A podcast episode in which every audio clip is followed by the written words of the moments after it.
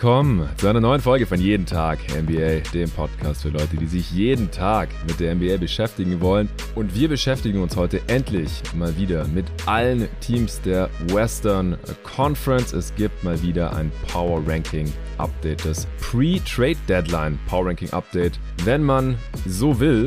Und dafür habe ich, wie ja, mittlerweile fast schon eine kleine Tradition geworden ist, endlich mal wieder den Jerry Engelmann am Start. Hey Jerry. Hey, wie läuft's? Bei mir läuft's gut, ich bin total heiß. Ich bin extrem gespannt, wie du die Teams hier gleich gerankt hast von 15 bis 1. Es wird ein Zweiteiler. Im heutigen Part sprechen wir über die Teams, die wir nicht in den Top 8 haben, also die unteren sieben Plätze der Conference. Und im morgigen Teil, der auch öffentlich für jedermann zu hören sein wird, dann über die Teams, die wir Stand heute am Ende der Saison in den Top 8 erwarten würden. Und wir ja, werden hier viel analysieren, diskutieren, das natürlich auch alles versuchen zu begründen, aber es ist extrem schwer, wie ich finde, stand heute nach wie vor in dieser wilden Western Conference. Jerry, wir haben ja schon seit Dezember nicht mehr aufgenommen. Schon so lang? Ja. Wow. Der eine oder andere hat schon gefragt, was ist mit Jerry los? Wieso taucht er nicht mehr in den Pots auf? Du wurdest schon vermisst, auch im Supporter-Discord. Da gab es aber einen, einen triftigen Grund für, und zwar hast du mit einem NBA-Team verhandelt und konntest dann erstmal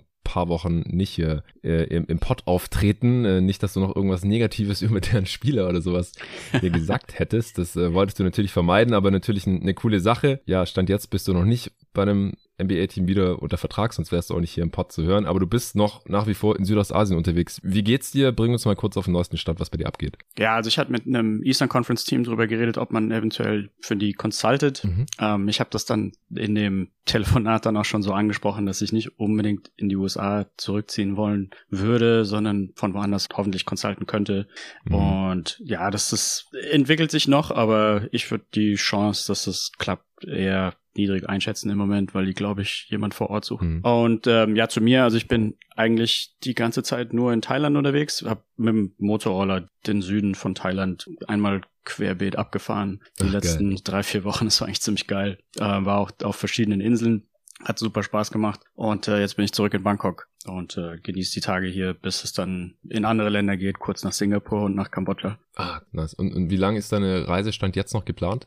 Ähm, ich habe noch einen Flug nach Nepal. Der mhm. findet Ende Februar statt. Ich wollte auf jeden Fall nochmal wandern gehen ähm, in den Bergen dort. Und auf dem Rückflug von Nepal nach Deutschland mache ich wahrscheinlich einen Stopp in Indien und dann wäre ich wieder in Deutschland so gegen um den 20. März herum wahrscheinlich. Okay, ja, heftig. Nepal, da waren meine Eltern auch schon mal, noch bevor ich geboren wurde, soll richtig schön sein. Ja, und ich glaube, äh, der eine oder andere Hörer, der hofft gerade, dass das Team, mit dem du gesprochen hast, äh, noch nicht so viel von Remote Work erhält und damit du jeden Tag MBA hier weiterhin erhalten bleibst. Ich, ich würde dir natürlich auch wünschen, dass wenn das dein Wunsch ist und klappt, dass du dann wieder für ein NBA-Team arbeiten kannst und da deine Expertise einbringst. Aber heute nochmal hier im Western Conference Power Ranking Update. Wir legen gleich los mit Platz 15 und wir sprechen natürlich über die Teams, wo die aktuell stehen, wie es aussieht mit äh, Verletzungen, ob die ihr Netrating gerade eher over oder underperformen, habe ich mir noch angeschaut, als ich mir Gedanken gemacht habe, wie könnte das nach 82 Spielen dann aussehen. Äh, könnt ihr jetzt noch was zur Trade Deadline machen? Stehen die danach dann eher besser oder schlechter da? Das kann ja auch noch ein großer Faktor sein. Damit fangen wir gleich an nach der Werbung. Wie ihr mittlerweile wahrscheinlich schon wisst, beschäftige ich mich viel mit meiner Ernährung. Das kommt zum einen daher, dass mein familiärer Background im Lebensmittelanbau und Handel ist und ich gerne darauf achte, was ich zu mir nehme. Als Sportler, aber auch einfach so, als Mensch. Weil meine Frau da wie ich tickt und wir uns zum Glück beim Thema Essen und Snacks sehr einig sind, haben wir uns extrem gefreut, als wir Koro entdeckt haben. Koro Drogerie ist ein Food-Online-Portal hier aus Berlin, wo man viele gesunde Zutaten und Snacks günstig bestellen kann. Vielleicht fragst du dich ja auch, wieso Lebensmittel in winzigen Packungsgrößen abgefüllt werden und warum dich ein Labyrinth aus Handelsstufen vom Ursprung deiner Alltagshelfer trennt und weshalb gute Qualität und faire Preise scheinbar unfehlbar sind. Coro denkt deshalb Handel neu und bietet große Packungen Nüsse, Trockenfrüchte, Superfoods, äh, Proteinriegel, biologische und vegane Lebensmittel und dergleichen mehr günstig an. Coro bezieht die Produkte direkt beim Hersteller, also bei den Landwirten. Die Preise sind transparent und Preisänderungen können über Preisentwicklungsgraphen inklusive Erklärung nachvollzogen werden. Ich bin eh die ganze Zeit am Snacken und weil ich meinem Körper über die Jahre immer weniger ungesundes Zeug zumute, esse ich Nüsse und Trockenfrüchte quasi am laufenden Band. Also warum nicht gleich ein ganzes Kilo bestellen, dass die Verpackung nicht fancy aussieht, ist dabei auch egal, weil die Tüte, beziehungsweise in dem Fall ist es fast schon ein Sack, eh direkt im Schrank verschwindet. Mit meinem Gutscheincode NBA bekommt ihr 5% auf eure Bestellung und unterstützt dabei noch diesen Podcast hier, jeden Tag NBA. Also einfach mal auf corodrogerie.de vorbeischauen. Eure Bestellungen gehen direkt an euch raus und ab 100 Euro Einkaufswert sogar kostenlos. Ihr müsst natürlich nicht für 100 Euro bestellen, aber bei dem Angebot äh, kommt man da sehr schnell hin. Bei der letzten Bestellung haben wir uns äh, zum Beispiel wieder haufenweise geilen Stuff gegönnt. Äh, hier Bio-Mango-Streifen Brooks, ein Kilo. Wieder die Medjool Bio-Datteln, Medium Delight mit Stein, ein Kilo. Kann ich sehr, sehr empfehlen. Getrocknete Drachenfrucht, 500 Gramm. Blanchierte Mandelkerne, ein Kilo. Getrocknete Ananasstücke, zwei Kilo. Getrocknete Kaki, 500 Gramm. Ich snack das alles weg. Cashewkerne mit Chili ohne Geschmacksverstärker 500 Gramm, auch sehr nice. Geröstete und gesalzene Mandeln 1 Kilo. Ganze und halbe Macadamia-Kerne 500 Gramm. Also ihr merkt schon, in welche Richtung das bei uns geht. Gibt noch sehr viel mehr andere leckere Sachen da in rauen Mengen. Ich kann es nur empfehlen. Und wie gesagt, mit meinem Code NBA bekommt ihr noch 5% Rabatt. Den Gutscheincode für corodrogerie.de findet ihr wie immer in der Beschreibung dieses Podcasts. Ja, ich denke, wir müssen nicht mehr weiter viel erklären, wie wir hier beim Power Ranking Update jeweils vorgehen, sondern wir können eigentlich direkt anfangen mit dem Platz 15 und da hat sich zumindest bei mir jetzt im Vergleich zum letzten Mal nichts getan. Wie sieht's bei dir aus, Jerry? Ich kann mich nicht hundertprozentig dran erinnern, wen ich da letztes Mal hatte. Ich bin, mir zu 99 Prozent sicher. ich denk, denke, wir haben da beide die Houston Rockets. Korrekt. Ja, ich glaube, eine bezeichnende Situation war, dass ein Reporter den Eric Gordon vor zwei Wochen ungefähr gefragt hat, wo er denn die, die, die meisten Verbesserungen seit Anfang der Saison bei den Rockets sieht. Und Eric Gordon hat einfach nur mit einem völlig ausdruckslosen Gesicht geantwortet, there is no improvement. Also da ist jemand nicht wirklich happy über die, die Gesamtentwicklung innerhalb des Teams. Ja, ja also ich, willst du vielleicht einen Dive machen in die, die Advanced Stats von denen? Ja, genau. Ich hau, ich hau kurz die Basic Stats raus, ja. äh, wo die jetzt gerade stehen. Und ja. das ist genau da, wo wir sie jetzt auch gerade hier in unserem Power Ranking haben. Nämlich auf Platz 15 im Westen mit einer Bilanz von 12 Siegen bei 38 Niederlagen. Seit unserem letzten Power Ranking Update, das wir zusammen gemacht haben. Das war am 10. November, seit unserem letzten Western Conference Power Ranking Update ja. zumindest. Ja. Wir haben letztes Mal ja den Osten besprochen und äh, Tobi und Luca, die diese Woche dann noch die Eastern Conference machen werden, die haben den Westen übernommen. Ja, und seitdem wir da eben vor sechs Wochen ungefähr drüber gesprochen haben, haben die Rockets nur dreimal gewonnen und 20 Mal verloren. Äh, das liegt auch daran, dass sie die schlechteste Offense der Liga haben und die drittschlechteste Defense. Das ergibt ein Netrating von aktuell minus 8. Ist äh, nicht das schlechteste der Conference, übrigens, aber sie agieren ebenso wie ein minus 8er Netrating-Team und daher auch nur die 12 Siege. Das andere overperformt da ein bisschen, da kommen wir dann gleich zu. Das ist das zweitschlechteste Netrating auch äh, ligaweit und wenn man dieses Netrating hochrechnet, dann kommen die Houston Rockets am Ende auf 22 Siege, also würden noch zehnmal gewinnen. Was sind deine Gedanken noch zu den Houston Rockets dieser Tage? Ja, also ich glaube, die einzigen Lichtblicke sind ähm, Alperin Shengun, denke ich, kann man als Lichtblick bezeichnen. Er ist jetzt nicht total der Überflieger aber er spielt wenigstens mhm. eine solide Saison, würde ich sagen. Und ein relativ großer Lichtblick ist meiner Meinung nach Tari Eason. Allerdings bin ich da auch als sehr voreingenommen, weil ich ihn vor dem Draft auch ziemlich gut fand. Aber er ist einer der wenigen Spieler, der ähm, dessen Net-Rating irgendwie so sich in, in Richtung plus minus null bewegt. Also alle Spieler, die dort Minuten bekommen, haben ein negatives On-Court-Rating. Die, ja. die Spieler mit den meisten Minuten haben alle so um die minus zehn herum. Das ist auch schon relativ eklig.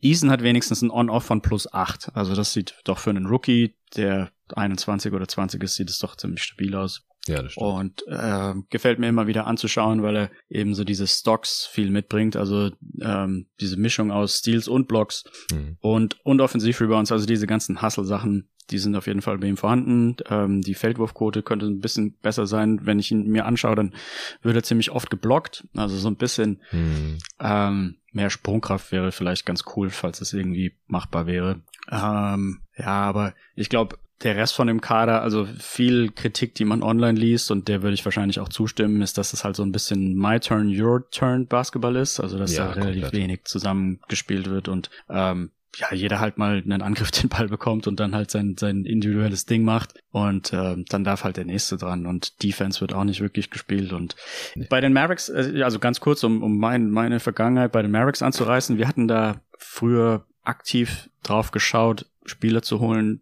die einen positiven Charakter mitgebracht haben mhm. und äh, emotional sehr gesund gewirkt haben. Und bei den Rockets hat man irgendwie den Eindruck gehabt über die letzten Jahre, dass es da völlig egal war und dass man auch teilweise in die Gegenrichtung gesteuert hat oder oder also ich vielleicht nicht unbedingt aktiv, aber dass man halt eins der wenigen Teams war, denen es halt völlig egal war und dementsprechend die Spiele in Anführungsstrichen billig gewirkt haben, ja. die halt von den anderen Teams ignoriert werden wurden aufgrund ähm, irgendwelcher Concerns, was den Charakter anging, also auch zum Beispiel wie Christian Wood. Ähm, und ja, das, das tut, glaube ich, dann unterm Strich schon weh, so was die Teamchemie angeht, etc. Also Jalen Green und Kevin Porter, der nie dafür bekannt war, irgendwie für die Chemie da Positives zu leisten, ist wahrscheinlich nicht die die beste Mischung. Ja, bei, bei KPJ, da gibt's auf jeden Fall ja schon die wildesten Off-Court und Locker-Room-Stories und On-Court er ist jetzt auch nicht der, der beste Teamplayer. Ja, da ja. täuschen seine Assist-per-Game-Stats ein bisschen drüber hinweg, wie ich finde. Er macht ja fast sechs Assists pro Spiel, aber ohne ihn läuft der Ball einfach deutlich besser. Ist nicht so dieses My Turn, Your Turn-Ding. Das hat Tobi auch bei unserem Awards-Update Ende letzter Woche hier im Pod äh, erzählt, als es um den Least Valuable Player ging. Da hatte er nämlich KPJ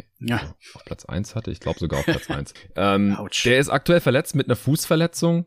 Das Team ist dadurch qualitativ natürlich auch nicht besser aufgestellt. Deswegen spiegelt sich das dann auch nicht in mehr Siegen nieder. Aber es sieht zumindest mal nicht mehr ganz so mies aus. Ich würde dir auch zustimmen, dass Schengen ein Lichtblick ist, weil er ungefähr der einzige effiziente Offensivspieler ist, der was für sich und für andere kreiert und ähm, eine relativ hohe Usage hat. Das sticht in dem Kader halt schon heraus, weil alle anderen sind einfach pervers ineffizient, äh, treffen den Korb schlecht, haben viele Ballverluste und äh, Jalen Green und KPJ halt äh, allen voran von voraus. Also ich finde halt auch, dass Jalen Green eine relativ enttäuschende zweite Saison spielt. Das statistische Profil sieht auch überhaupt nicht gut aus. Er hat weniger Abschlüsse am Korb und weniger Dreier. Also Uff. das ist eine schlechte, eine schlechte ja. Mischung. Äh, dafür deutlich mehr Midrange. Das war mir aufgefallen, weil ich habe, ich, ich überarbeite ja ganz gerne immer selber die äh, NBA 2K Roster. Und zum Beispiel, wenn ich mir das, die Dunk-Ratings anschaue, dann schaue ich halt auch immer mal genau, okay, wer dankt eigentlich wie viel. Weil ich finde das immer viel relevanter, äh, wie gut jemand äh, beim Danken ist, wie oft das halt kann. Ja, weil mhm. wenn du danken kannst, dann willst du das ja theoretisch in jedem Angriff machen, weil es halt ein hochprozentiger Abschluss ist. Ja. Und wenn du halt nur, was weiß ich, alle zwei Spiele mal dankst oder so, dann kannst du ja nicht so der tolle Danker sein.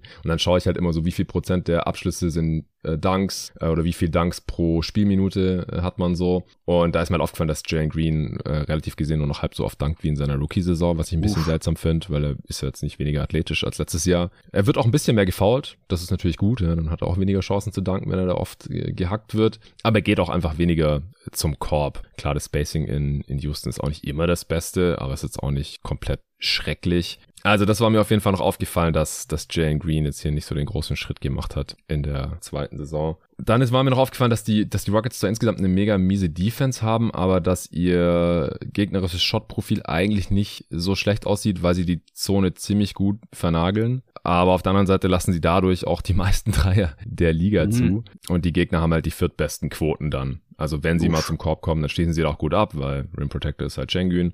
Dann treffen sie halt diese relativ offenen oder vielen Dreier halt auch noch ziemlich gut. Und aus der Midrange auch noch. Und dann hat man halt trotzdem die drittschlechteste Defense der Liga, obwohl man eine ganz gute gegnerische Location Effective Field Goal Percentage hat. Ja, was jetzt so den Outlook angeht, da war eigentlich nur die Frage Rockets oder Spurs auf Platz 15 im Westen und die Rockets haben eins der schwereren Restprogramme von allen Tanking Teams, was natürlich gut ist für ihre Lottery Odds. Wie gesagt, sie haben jetzt nicht die riesige Diskrepanz beim Netrating, so eine leichte Underperformance bisher, aber ich glaube auch nicht, dass es irgendwie noch besser werden wird. Sie wollen ja sicherlich auch nochmal einen, einen Top-Pick haben. Diese Saison, wir haben auch schon mal drüber gesprochen, weil nächste Saison wird es dann schon schwieriger, weil da ist der Lottery-Pick nur noch Top 4 geschützt, der geht dann nach OKC, also so ein bisschen ihre letzte Chance, äh, nochmal einen eigenen hohen Pick zu haben und halt den Young Core hier irgendwie zu vervollständigen. Weil bisher bin ich da auch nicht so hundertprozentig von überzeugt. Wir haben jetzt eigentlich alle schon angesprochen, die da dazugehören, mit Jane Green, äh, KPJ äh, und Shengü. Ja, die Picks sind auf jeden Fall interessant, die da nach Oklahoma gehen, potenziell nach Oklahoma gehen. Ich glaube, mhm. diese Top 4 Protection bedeutet, dass sie mit 50% Wahrscheinlichkeit dann protected bleiben, wenn die Rockets eben in den schlechtesten vier Teams äh, genau. sich befinden, wovon ich ausgehe. Und ich glaube, es sind zwei solche Picks. Also ich, da wird, ich denke mal, beide Teams rechnen damit, dass in den nächsten paar Jahren einer von den Picks das Team wechselt und der andere eben nicht. Was, was ich interessant fand bei dem Pick ist, dass der. Aber dazu müssten die Rockets ja so schlecht sein, auch noch 2026. Ja, ja, ja. aber davon, davon, davon gehe ich irgendwie so ein bisschen aus. Okay. Was ich interessant finde, ist, dass normalerweise, wenn diese Picks so protected sind, dann rollen die over. Also dann, wenn er eben ja. quasi in 2023 nicht an Oklahoma geht, dann ist es meistens so, dass ja, eben 2024 ist er eben nur noch Top 3 protected und 2025 wäre er nur noch Top 2 protected. Das ist normalerweise die Vorgehensweise. Aber hier ist es so, dass der, die Picks total verpuffen in irgendwie so zwei Second Rounder oder so. Also die Varianz ist da riesengroß. Entweder man hat einen Top 4 Pick aus Houston Sicht oder man mhm. hat überhaupt nichts. Auch aus OKC Sicht. Aus auch OKC Sicht, ja. Genau, das, das wird auf jeden Fall noch interessant. Wie gesagt, wir hatten es, glaube ich, schon mal im Pod hier sogar wir beide besprochen. Es ist ungefähr 50-50. Wenn die Rockets nächste Saison wieder das schlechteste ja. Team der Liga sein sollten, dann ist der Pick halt auch zur Hälfte weg. Ja. Deswegen werden sie wahrscheinlich schauen, dass sie nächste Saison besser sind. Sie haben ja auch einen Haufen Cap Space. Die Free Agency halt nicht so toll. Äh, Harden hat ja jetzt irgendwie so durchsickern lassen, dass er eventuell nach Houston zurückgeht. Oh, wow. Das ergibt für mich halt überhaupt gar keinen Sinn. Ja, das war schon vor einem Monat ungefähr so um Weihnachten herum. Äh, da haben Luca und Tobi dann auch beim Sixers Deep Dive kurz drüber gesprochen, wie sie das einordnen, der eine kurze Zeit später gedroppt ist. Also ich weiß noch nicht so genau, wie die Rockets nächste Saison deutlich besser sein wollen. Oder halt dann auch 2025, 26, weil da geht halt nochmal so ein Top 4 geschützter Pick ja. äh, nach OKC. Das ist übrigens alles noch aus dem Russell Westbrook Deal, der dem Team ja auch nicht so viel weitergeholfen hat. Also ja, insgesamt alles nicht so toll. Und deswegen wäre es schon cool, wenn die Rockets hier, also für die Franchise, wenn die hier äh, diese Saison mit einem hohen Pick belohnt werden, Anführungsstrichen, und dann relativ hohe Chancen auf Wemby oder einen anderen Topic haben. Auch wenn ich Houston als Free Agency Destination an sich jetzt nicht unterschätzen würde. Also das ist ja ein relativ großer Markt, eine relativ beliebte Stadt und wenn die halt Kohle haben, könnten die, wenn sie es schlau anstellen, ihr Team dann schon über die Free Agency vielleicht verstärken. Mal sehen. Aber stand heute auf 15 im Westen ja. bei uns beiden. Ja, ganz kurz noch das Positive an der an dem Standing ist, dass sie schlechter im Moment sind als die Detroit Pistons und schlechter als die Hornets. Ähm, also sie haben mhm. tatsächlich den schlechtesten Rocket Record der Liga und der Abstand zu einem Team, äh, was nicht Bottom 4 ist, ist ziemlich weit weg. Also, was ist das nächste? Das nächstbeste Team wenn die Orlando Magic. Die haben acht Siege mehr. Also, ja. Da, da unten fällt man auf jeden Fall nicht mehr raus, wenn man das positiv sehen will. Ja. Also, die sind safe ein Flop-2-Team im Westen und safe ein Flop-4-Team der gesamten Liga. Ja. Daran ja. wird sich auf gar keinen Fall mehr irgendwas ändern. Äh, und wenn sie zur Trade-Deadline dann vielleicht Eric Gordon endlich mal noch trade, ich glaube, der will da unbedingt weg, oder vielleicht auch noch Garrison Matthews oder so, der vielleicht irgendein Team noch als Shooter gebrauchen könnte, dann wird es auch nicht besser.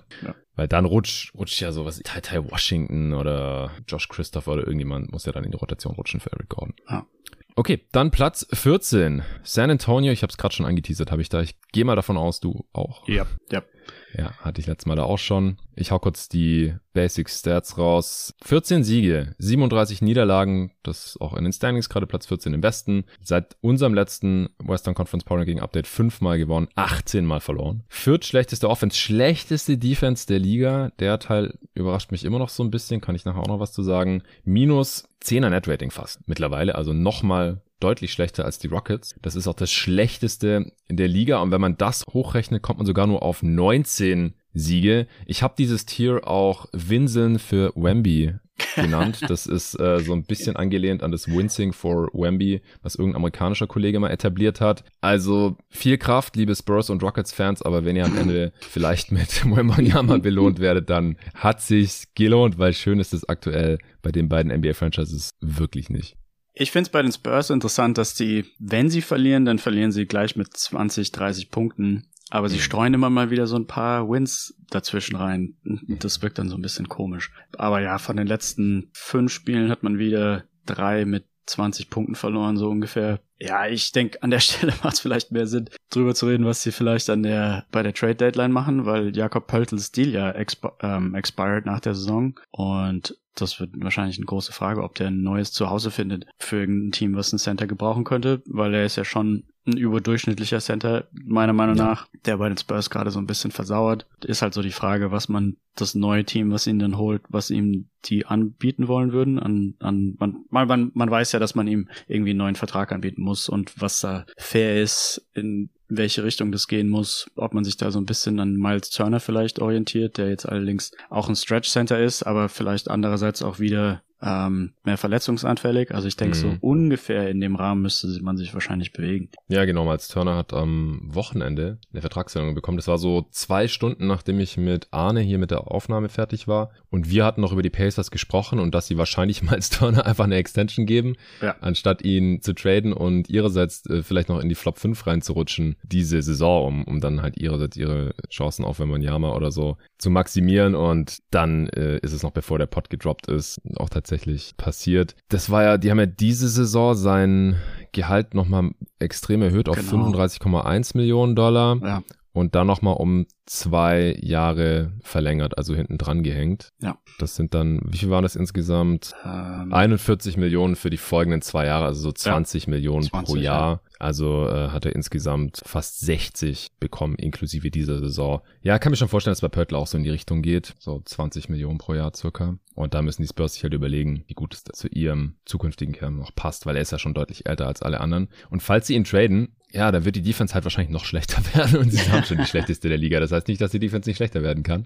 Äh, der Rank kann nicht schlechter werden, aber das Defensivrating, das kann durchaus schlechter werden. Äh, ich habe mir das auch noch mal ein bisschen genauer angeschaut, was die eigentlich da in der Defense machen. Tobi hat es hier im Pod, glaube ich, auch schon mal angesprochen. Und zwar die letzten Jahre war die Defense des Spurs ja immer besser und Pörtl war auch als sehr guter Rim Protector aufgefallen, weil sie halt die gegnerischen Drives alle so Richtung Pörtl gefunnelt haben und er dann halt als sehr starker Rim Protector da dann die Quote einigermaßen gedrückt hat. Das klappt einfach diese Saison nicht mehr so gut. Hm. Und was gut klappt, ist, dass sie die Gegner von der Dreierlinie wegrennen. Sie geben die wenigsten Dreier der Liga ab. Okay. Und dann aber halt auch entsprechend viele äh, Drives und ja.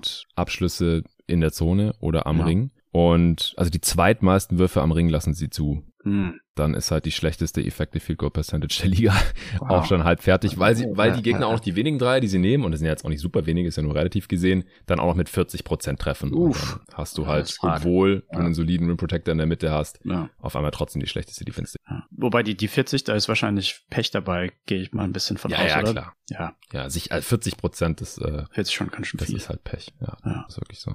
Einen Spieler hätte ich noch anzubieten, mhm. der, glaube ich, die anderen Teams ziemlich interessieren könnte, ist Josh Richardson, der ja auch bei ja. den Mavericks mal war, ähm, so ein bisschen als erhoffter 3D-Player, mhm. der bei den Spurs keine katastrophale Saison spielt. Also er hat eine 56% True Shooting. Anfang der Saison hat er zumindest seine Dreier noch getroffen. Jetzt trifft er sie mit, ja, 36% ist jetzt auch nicht so schlecht. Ja. Ähm, nimmt auch ziemlich viele, 10 pro 100 Possessions. Ähm, er ist jetzt nicht der der beste 3D-Spieler der Liga, aber passt bei den Spurs halt auch überhaupt nicht ins, ins Altersgefüge. Ja. Und ich kann mir schon vorstellen, dass manche Teams irgendwie so Interesse bekunden könnten. Ironischerweise war er schon mal in Miami und war da ja auch relativ gut. Und ich glaube, die könnten ihn auch relativ gut gebrauchen. Die sind ja ziemlich dünn. Also die, die ja. beenden, da, da gibt's ja mehrere Spiele, wo sie einfach nur mit sieben oder acht Spielern gespielt haben. Und ich schaue mir das an, denke mir so, wieso macht man das im Januar? Das sieht nicht so toll aus.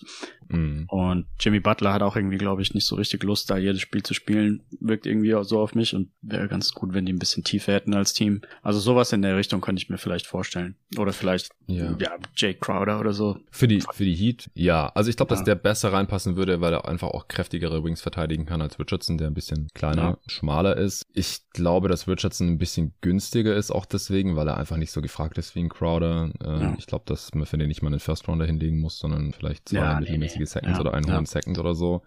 Weil, ja, die Spurs können ihn halt auch nicht mehr so wirklich brauchen aktuell. Und äh, ganz ähnlich eigentlich Doug McDermott. Also mich würde es wundern, die Spurs haben früher nie In-Season-Trades gemacht, aber das haben sie dann, ich glaube, letzte Saison endlich mal aufgegeben. Zum ersten Mal seit Ewigkeiten. Und mich würde es wundern, wenn Pörtl, McDermott und Jay Rich alle noch im Jersey der San Antonio Spurs auflaufen ja. würden, wenn die Trade Deadline vorbei ist. Ja.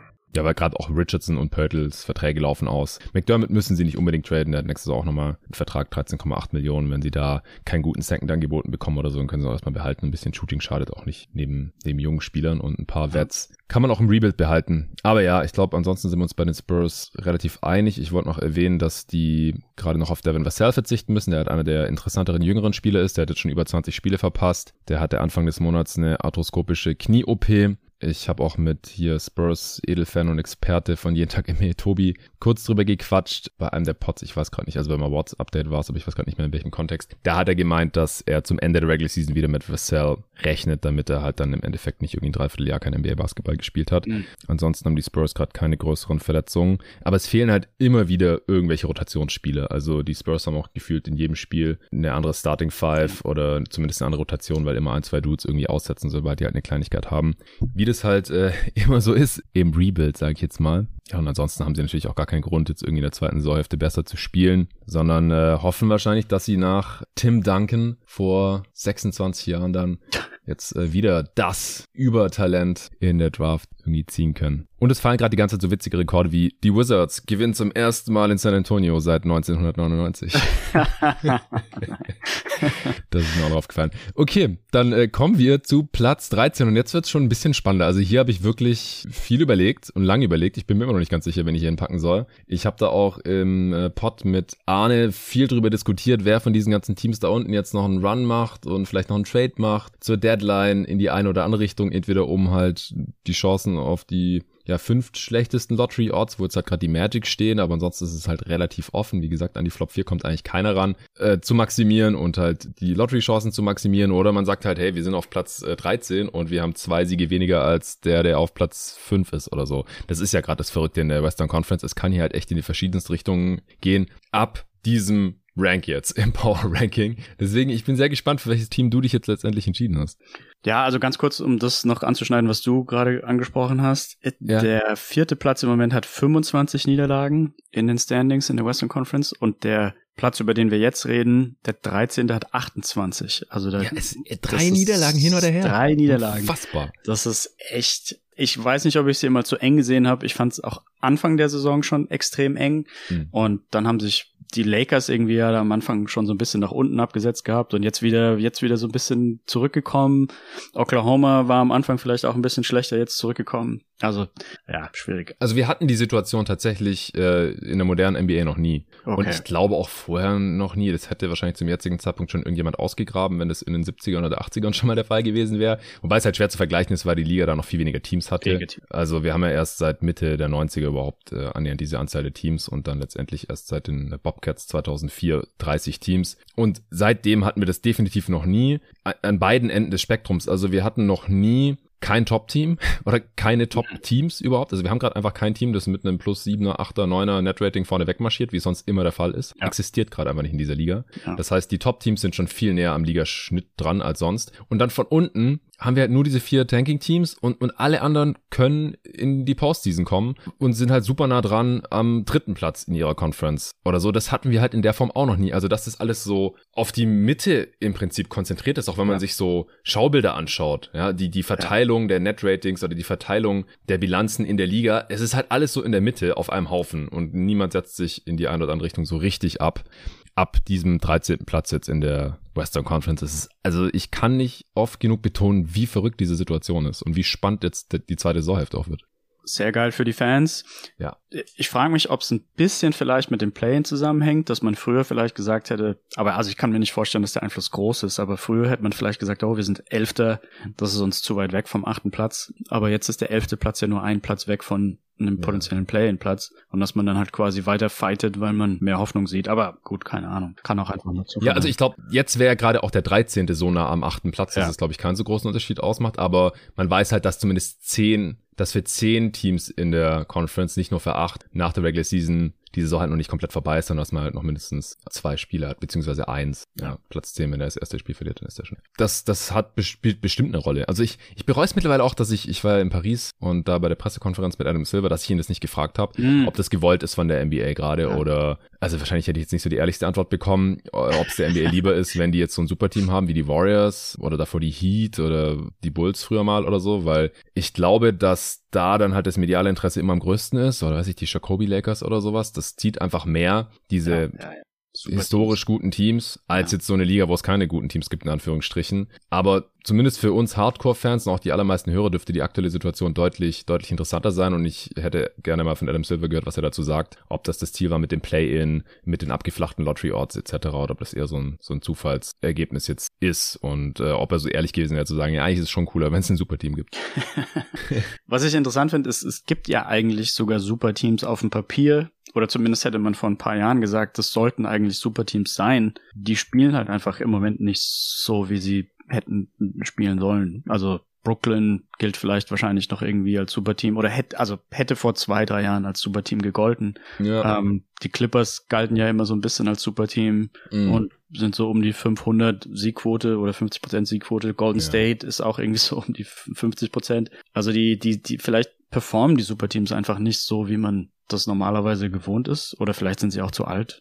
Ja, ja ich glaube, das sind halt Verletzungen zum einen, Kawhi, ja. Curry, KD, die das halt verhindern. Und zum anderen, dass die Teams dann halt auch vom Management nicht so perfekt fertig gebaut wurden. Also bei den Warriors ja. halt, nicht vorhandene Bank und diesem Youth Movement, was halt nicht so ganz zu den Ambitionen passt. Ja, und dann halt so einfach auch ein bisschen Pech, dass Harden halt letzte Saison dann unbedingt weg wollte und man dann für Simmons traden musste, der halt einfach spielerisches Downgrade ist. Und solche Sachen, ja, also auf die die Liga jetzt natürlich keinen Einfluss hatte. Ja. Also, da kommt, kommt schon einiges zusammen, aber wir haben jetzt halt einfach diese Situation, dass äh, welches Team auch immer wir jetzt gleich auf Platz 13 setzen, dass es durchaus noch äh, Heimrecht in den Playoffs bekommen könnte. Stand heute allein vom, vom Record her. Ja, ja. Also mein, mein Tier ist hier relativ groß. Ich habe ein relativ großes Level mit aus fünf Teams, die ja, also ich würde sogar sagen, die könnten, wie du es gerade angeschrieben hast, äh, angesprochen hast, die könnten, die könnten vielleicht sogar Heimrecht in der ersten Runde bekommen. Also mich jetzt nicht niederschlagen, falls das Team, was ich jetzt nenne, oder die nächsten fünf Teams, wenn die dann am Ende doch weiter oben landen, weil es halt okay. wirklich so eng ist. Aber wir geben natürlich hier unser Bestes, sie trotzdem zu ranken. Ja. Und ich hätte hier kein riesiges, überraschendes Team. Ich hätte trotzdem weiterhin die Lakers, die sich in der Warntabelle mm. auch hier befinden. Ja.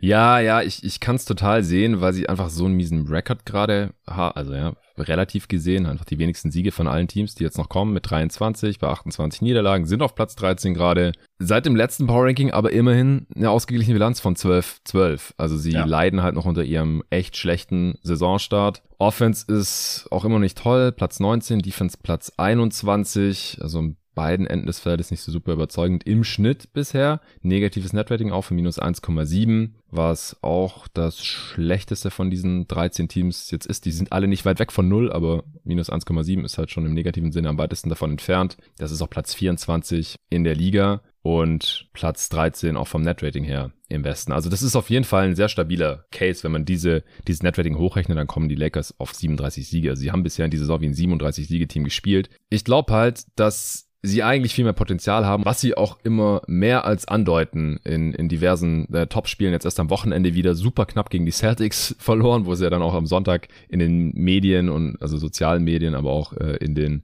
traditionellen Medien gefühlt um nichts anderes ging, dass LeBron halt bei seinem letzten Wurf und potenziellen Game Winner vor der Overtime von Jason Tatum am linken Arm gefoult wurde, als er da den Layup gemacht hat. Also es war auch ein glasklares Foul. Aber was danach abging, das, ah, das war schon, war schon ein bisschen drüber aus meiner Sicht. Äh, und dann haben halt Lakers-Fans auch direkt eine Aufstellung gemacht. Ah, wir hätten eigentlich vier Siege mehr. Wir haben jetzt in vier Spielen am Ende des Spiels einen falschen Call bekommen oder irgendwie Pech gehabt. Dann wie LeBron auch zusammengebrochen ist, da direkt auf dem Feld, also sich zuerst total aufgeregt hat und dann so zusammengebrochen ist. Äh, habe ich auch schon gedacht, das äh, sieht jetzt so aus, als, als wäre er jetzt gebrochen durch diese Desaster-Saison der LA Lakers, weil er spielt auf einem unfassbaren Niveau. Ja. Ich habe auch die Zahlen rausgesucht. Die letzten zwei Monate. Er wird von Monat zu Monat besser. Er, er spielt wow. seit er 38 geworden ist, ja, den, den besten Saisonabschnitt. Dann wie Beverly halt auch mit der Kamera dann in der Overtime in dem Timeout zu den Refs hingeht und, und auf die, auf den Kameradisplay zeigt und guck mal so hier, hier ist euer Missed Call. Das war ein Foul. Und dann halt direkt so ein Tag dafür bekommt vom. Das war so ungefähr das witzigste Tag der, der NBA-Geschichte. Und danach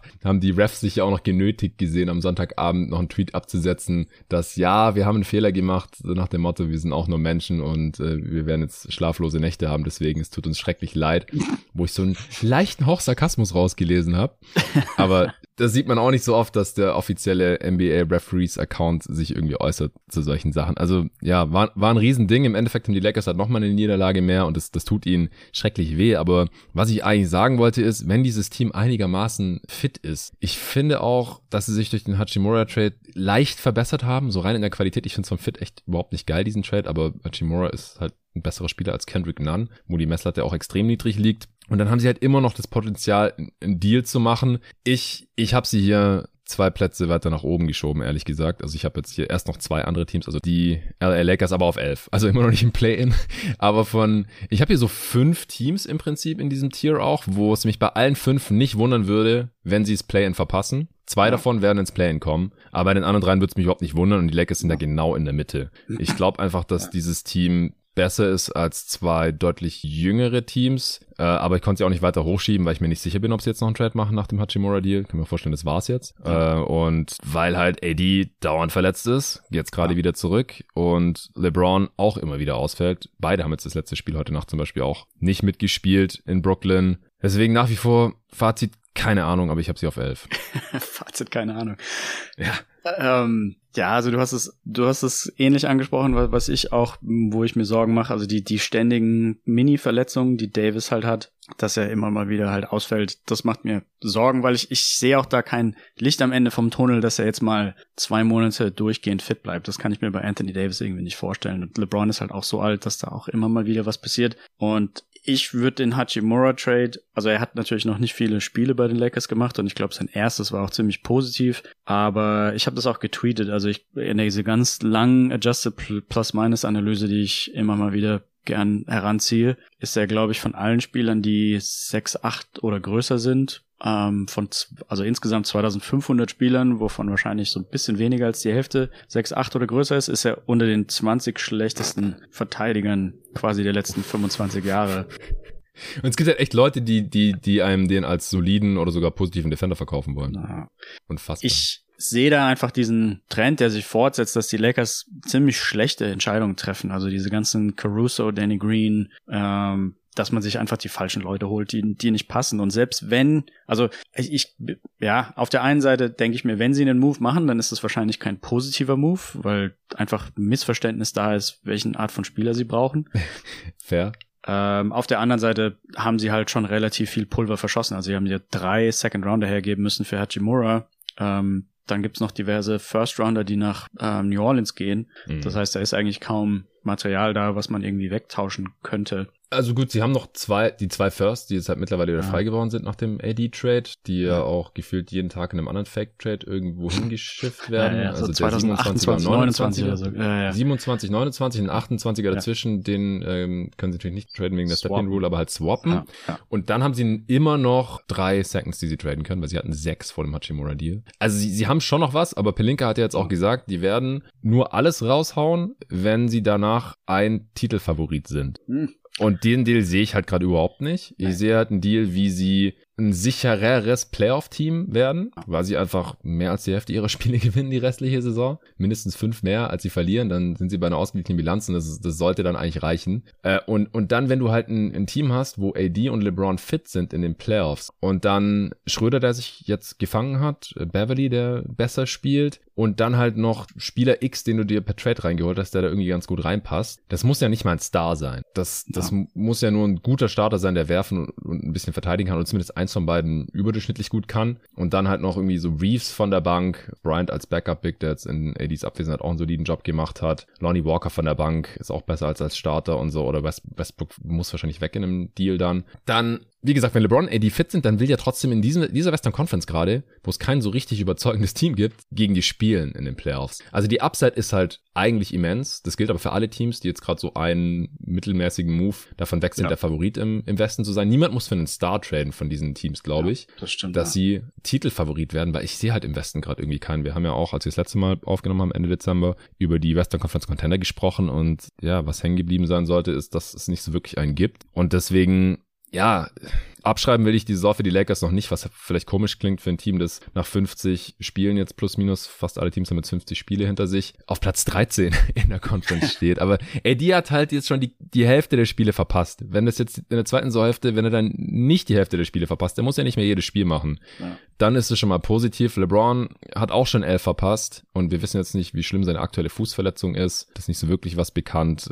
Könnte heute Nacht gegen die Knicks genauso gut spielen, wie dass er jetzt eine Woche ausfällt. Who the fuck knows? Und dann Austin Reeves, der halt so eine ihrer besseren Wing-Spieler ist, der fällt jetzt auch schon seit Wochen aus. Äh, bis vor kurzem war Lonnie Walker eine, eine Zeit lang draußen. Also die Lakers, die, die sind einfach ein fragiles Team bleiben das auch aus meiner Sicht, aber es ist zumindest mal irgendwie die, die Upside da und ich, ich könnte es halt nach wie vor nicht so ganz nachvollziehen, wenn halt so ein Move da wäre, wenn dann Pelinka sagt, nee, wir traden nur für Stars und dann warten wir im Zweifel halt ab. Äh, wir wollen keine kurzsichtigen Moves machen, was ja grundsätzlich auch richtig ist, aber je langfristiger man hier denkt, desto mehr Zeit verschwendet man halt und LeBron ist halt mhm. fucking 38 Jahre alt, man hat einfach nicht mehr so ja. viel Zeit. Aber wie gesagt, es ist halt Rob Pelinka, es ist Genie Buss, ähm, die da letztendlich die Entscheidungen abnickt oder halt auch nicht und deswegen erwarte ich auch keinen großen Move mehr. Ich gehe halt leider davon aus, also aus LeBron Fanboy Perspektive, dass das mit dem Hachimura Trade vielleicht schon war, dass man halt sagt, hey, wir haben doch einen Deal gemacht. Wir haben mhm. äh, den ehemaligen Lottery-Pick hier reingeholt und dafür nur ein paar hm. Seconds und Kendrick Nunn abgegeben, ist doch voll geil. Und dann, ja, verpasst man halt vielleicht sogar das Play-In, scheitert da und scheitert in der ersten Runde irgendwie sowas. Mehr, mehr sollte er dann wahrscheinlich halt einfach leider nicht.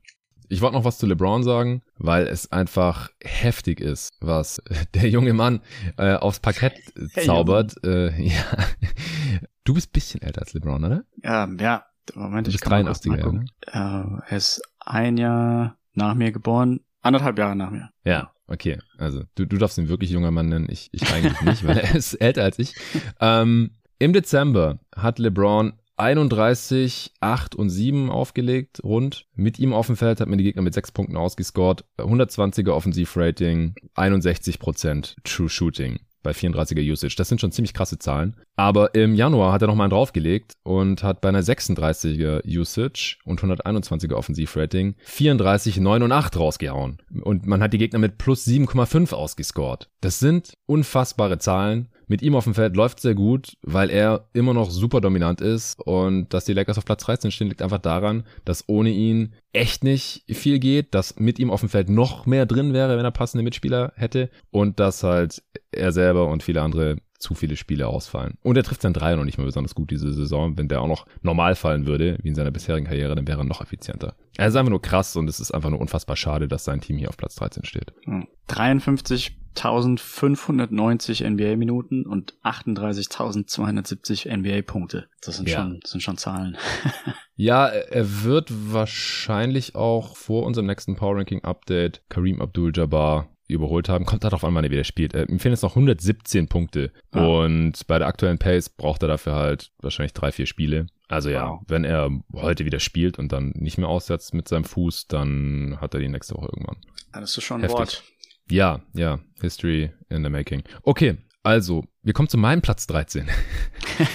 äh, und ich habe ja nach langem Hin und Her dann doch die Utah Jazz ja, hingeschoben. Ja, die habe ich auf 12, ja. Oh, wo hattest du die nochmal im November? Auf sechs oder fünf? Ja gut, ich, ich hatte die letztes Mal, ich glaube, auf sechs oder so. Aber wie gesagt, also ich, ich kann mir hier sehr gut vorstellen, dass die Jazz auch am Ende auf sieben landen. Das, ich meine, im Moment müssten sie einfach nur zwei, zwei mehr Spiele gewinnen. Das gilt für alle Teams. Das ja, gilt für alle Teams. Alle, ja. Aber für irgendwie mussten wir uns halt hier entscheiden. Ich habe sie halt auf, auf 13. Du auf was? 11? Ähm, Im Moment habe ich sie auf 12 hier. Oder 12 sogar. Okay, ja. also auch deutlich außerhalb von Playen, unwesentlich höher als ich. Letztes Mal hatte ich sie noch auf 11. Also ich habe sie weder beim ersten Power Ranking, also vor der Saison, noch beim ersten Update, noch jetzt hier irgendwann auf den Play-In-Platz geschoben. Also entweder ihr dürft mich nachher alle auslachen, wenn die Jazz in, in die Playoffs kommen, äh, oder ich werde recht behalten. Ich dachte halt, dass sie viel näher an den Spurs und Rockets dran sind. Das sind sie nicht. Sie haben Stand heute eine ausgeglichene Bilanz, 26-26. Seit dem letzten Mal ähm, aber nur noch zehnmal gewonnen, zwölfmal verloren. Und seit dem 1. Dezember, ich hatte es mit Arne am Wochenende besprochen, da sieht es noch deutlich schlechter aus. Da sind, glaube ich, sieben Spiele unter einem ausgeglichenen Bilanz oder sowas. Stehen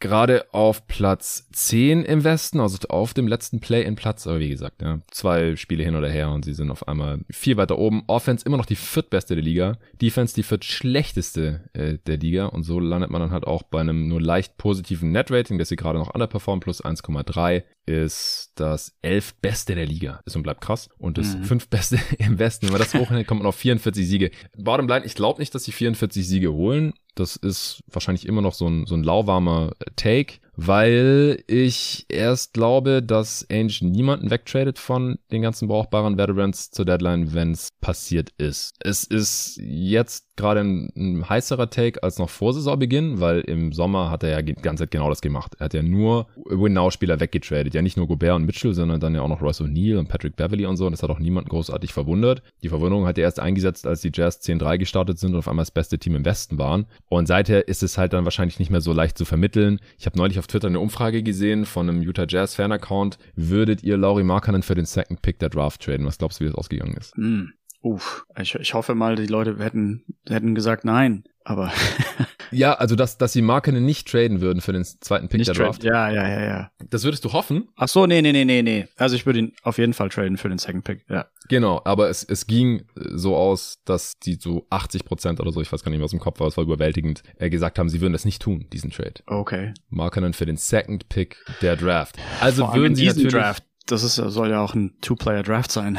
Das ist ja nochmal noch mal absurder dann ein bisschen. Ja, ja, also äh, natürlich, wenn man jetzt auch noch mit einbezieht, dass wir schon wissen, wer wahrscheinlich Top 2 in dieser Draft ist oder ab 2 noch verfügbar sein wird, dann wird's noch krasser. Aber grundsätzlich auch im Vakuum. Also mm. das sollte eigentlich keine Überlegung sein, wenn man keine emotionale Bindung zu Laurie Markkanen hat, was halt die Jazz-Fans natürlich haben. Also kein Vorwurf an die Utah ja, Jazz-Fans, ja. aber der Entscheider im Front Office, der sollte das wahrscheinlich ein bisschen nüchterner sehen. Und das zeigt ja aber schon, dass es einfach sehr schwer vermittelbar wäre, gegenüber den Jazz-Fans jetzt Markkanen wegzutraden für zwei Firsts oder so, um dann halt auch zu sagen, so hey, dann haben wir aber bessere Chancen, den fünftschlechtesten Rekord der Liga zu haben und dann halt Top 5 Chancen auf einen guten Pick. Das wird wahrscheinlich nicht so gut ankommen. Noch dazu wird Markkanen sehr wahrscheinlich All-Star und das All-Star-Game findet in Salt Lake City statt. Und wenn er dann, die Deadline ist ja eine Woche vor dem All-Star-Game circa, das, das kannst du eigentlich nicht wirklich machen, kannst du nicht bringen, das sehe ich schon auch, was nicht heißt, dass es wahrscheinlich der ja, beste Move wäre, wenn man hier mal ein Team aufbauen will, das halt mindestens so gut ist als das, was man im Sommer auseinandergerissen hat. Also das muss man ja auch sehen. Wird man mit einem Team, wo Laurie Markkanen der beste Spieler ist und jetzt aktuell hat man halt den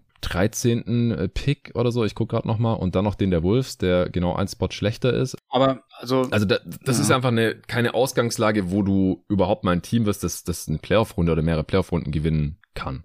Ja, genau. Also die Jazz haben gerade den 13. Pick und die Wolves den 14. Ich finde eigentlich die Situation gar nicht so schlecht. Also ich würde Marken jetzt nicht unbedingt für den zweiten Pick traden, aber ich finde schon, dass er eine gute Basis darstellt für, ähm, also den, den, den Grundbaustein für den Rebuild, den hat man hier schon. So ein bisschen wie vielleicht Oklahoma mit Shay. Und dass man eigentlich an der Stelle sagen kann, okay, wir brauchen eigentlich nur noch Complementary Players, die irgendwie so ihn umrunden. Also ich, ich sehe ihn jetzt nicht total ja. als Superstar, aber ich finde, er ist schon gut genug, also ich meine, er hat 66% True Shooting bei 25 Punkten pro Spiel und äh, fast neun Rebounds. Ähm, und ja gut, die anderen Stats sind jetzt nicht so heiß, die Assists etc. Ja. Aber es, es geht schon in die Richtung, dass, dass ich das verstehen kann, dass man nicht unbedingt noch jemand anderen braucht. Und ich, ich finde auch die, den Ansatz, mir ist der Ansatz lieber zu sagen, wir, wir machen jetzt, wir starten jetzt nicht nochmal einen komplett neuen Rebuild, weil die Wahrscheinlichkeit, dass du irgendwann jemand bekommst, der dann so gut ist wie Markinen, das wird wahrscheinlich zwei, drei Jahre dauern. Also dann befindest du dich an der gleichen Stelle. Ja, aber es ist wahrscheinlich auch nahezu die einzige Möglichkeit, dass du ein Team aufbaust, das überhaupt so gut wird wie das um Gobert und Mitchell ja. oder sogar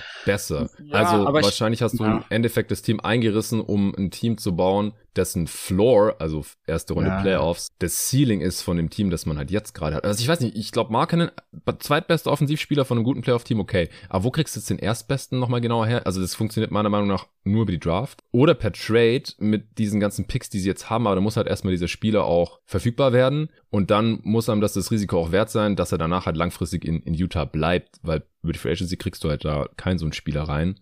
Und, also meine zwei ja? Argumente dagegen wären so ein bisschen einerseits, dass die, die Jazz relativ gut draften. Also vielleicht kriegen sie nicht jemand, der besser ist als Markinen, aber vielleicht kriegen sie einfach jemand, der oder oder halt diverse Spieler, die die alle solide sind. Also Walker Kessler sieht ja jetzt fast aus wie ein Top 5 Spieler von dem letzten aber Draft. Dann haben ja die Wolves gedraftet. Äh, ja, okay, aber ähm, im Moment haben die Wolves ihn gedraftet und der Trade kam dann erst danach ja, oder ja, ja. Ja, okay. Aber gut, aber dann müssen dann muss ja Utah gesagt haben, das ist ein Spieler, den wir haben wollen. Ja, in dem Trade aber auch, also ich glaube, das ist so, egal, wen die gedraftet hätten, der wäre halt damit rübergekommen, ja. genauso wie von den Cavs ja, ja, okay. das war halt der ja. Rookie, den geholt hat. Ja gut, aber ich kann mir trotzdem vorstellen, dass die Jazz da gedacht haben, dass er ihnen gefällt und dass, dass, dass der Trade dann für sie mehr ja, Sinn Ja. Und der andere Punkt ist, dass man halt auch nicht also in Utah kann man sich damit zufrieden geben, wenn man Sechster wird, meiner Meinung nach. Also die Fans sind jetzt nicht so furchtbar anspruchsvoll, dass man da immer, immer die, die Western Conference Finals erreichen muss. Also da, da ist man ziemlich happy, wenn die einfach soliden, guten Basketball spielen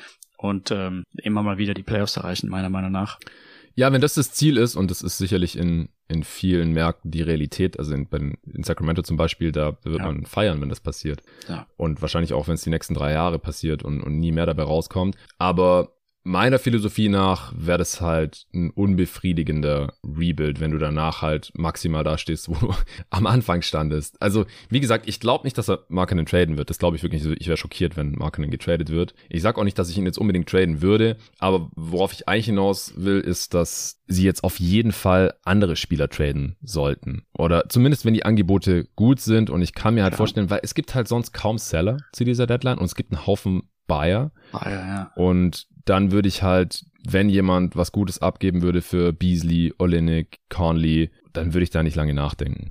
Viele von den Bayern haben halt, glaube ich, meiner Meinung nach, wenn ich dann nicht völlig daneben liege, ziemlich viele Picks schon hergegeben. Also wenn ich mir vor allem mhm. so die, die, die Top-Ost-Teams anschaue zumindest, ich weiß nicht, im Westen ist das glaube ich nicht ganz so schlimm, aber ja. im Osten hat man halt Boston, die einen Pick ähm, nach Indiana schon abgeben, Milwaukee gibt diverse Picks nach New Orleans ab, Philadelphia ja. gibt Picks nach sonst wohin, Brooklyn gibt Brooklyn. irgendwelche Picks ab und Cleveland auch. Also die Top 5 Teams im Osten, die haben eigentlich gar keine First Rounder mehr, die sie verhökern können. Im Westen vielleicht. Irgendwie so ein, so ein Team wie Dallas, finde ich, könnte da auch mal irgendwie mit einem mit einem First-Round-Pick sich vielleicht Mike Conley holen oder so. Sowas könnte ich mir vorstellen. Also Mike Conley wäre für mich der, der Kandidat Nummer eins, der vielleicht getradet werden sollte aus dieser Sicht, meiner Meinung nach. Hm.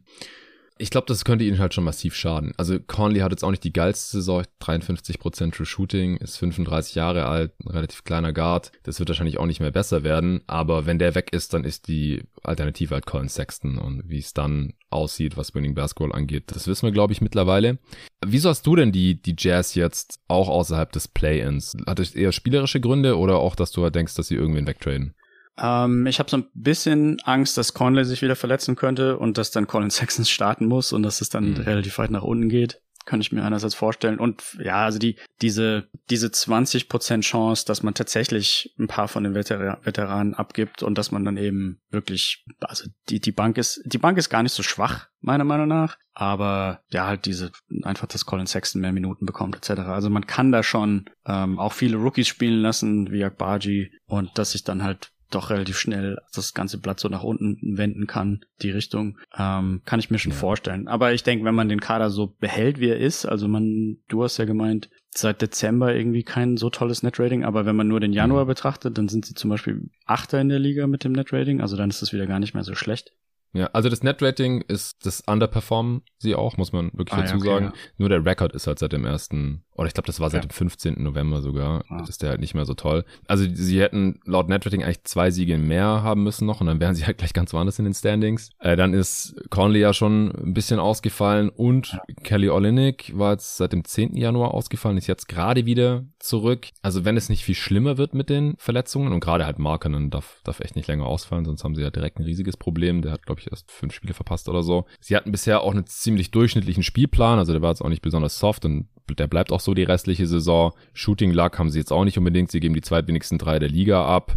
Die Location Effective Field Goal Percentage der Gegner, also das gegnerische Shot Profile, sieht auch sehr solide aus. Das ist das acht beste, rein statistisch gesehen, weil sie den Gegner halt viel in die Midrange zwingen. Die Rim Protection ist nicht geil, aber es hat auch keine Katastrophe, weil halt Walker Kessler als Rookie da direkt einen Impact hat. Also, wie gesagt, das hat keine spielerischen Gründe, warum ich die hier auf 13 habe, sondern Teambuilding-Gründe. Ja. Es ist halt auch die einzige Saison, wo man den eigenen First so zu 100% in der Hand hat, jetzt nochmal. Weil nächste Saison könnte der First in OKC sein, da ist er oh. äh, nur Top 10 protected. Also da müssen sie dann schon mhm eins der zehn schlechtesten Teams sein und das ja. willst du ja eigentlich nicht nächste Saison dann schlechter sein müssen als diese, um diesen First zu behalten. Also wäre eigentlich die schlaue Variante, diese Saison so schlecht wie möglich und mhm. dann haben wir nochmal einen guten Rookie und wir haben diesen Kern, der jetzt eh schon ein bisschen besser war, als wir dachten und es ist, wird ja auch niemand Free Agent, außer Nickel Alexander Walker und der auch restricted, also man könnte dieses Team so zusammenhalten, mehr oder weniger, ähm, oder dann halt passende Trades auch noch im, im Sommer machen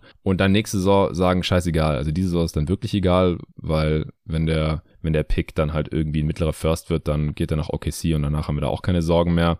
Also das ist dann schon eine etwas stressigere Situation und dann laufen halt auch die Verträge der ganzen Wets aus. Also zur nächsten Deadline hast du halt nicht mehr den Luxus zu sagen, hör, zur Not behalten wir Olenek halt, zur Not behalten wir Beasley halt, zur Not behalten wir ja. Conley halt, weil dann laufen die halt alle aus und könnten sich dann halt in der Offseason einem anderen Team anschließen, ja. wenn sie da Bock drauf haben. Ich fände halt jetzt schon ziemlich seltsam, wenn Ainge jetzt total zum Prisoner of the Moment verkommt, nachdem er im Sommer halt, wie gesagt, alles weggetradet hat. Auch Bogdanovic, habe ich vorher noch vergessen aufzuzählen, nach Detroit. Kann mir halt niemand erzählen, dass er jetzt, dass es nach der Offseason dann das Ziel war, auf Platz 10 im Westen zu stehen, wo man jetzt halt steht. Und ich bin halt extrem gespannt, welche Interessen sich da jetzt letztlich durchsetzen werden. Aber wie gesagt, dass das Markenen getradet wird, das glaube ich wirklich nicht. Also, sie könnten halt auch als Buyer auftreten. Ja? Das ist ja jetzt auch schon in ein paar Gerüchten aufgekommen, dass sie Interesse an John mhm. Collins haben oder an Dorian Finney-Smith oder so. Und das wären ja, ja, das gehört, ja. also wirklich Win-Now-Moves. Also klar, die sind jetzt auch noch nicht uralt. Also DFS oder Dodo ist auch schon Ende 20, glaube ich, oder so geht's auf die 30 zu.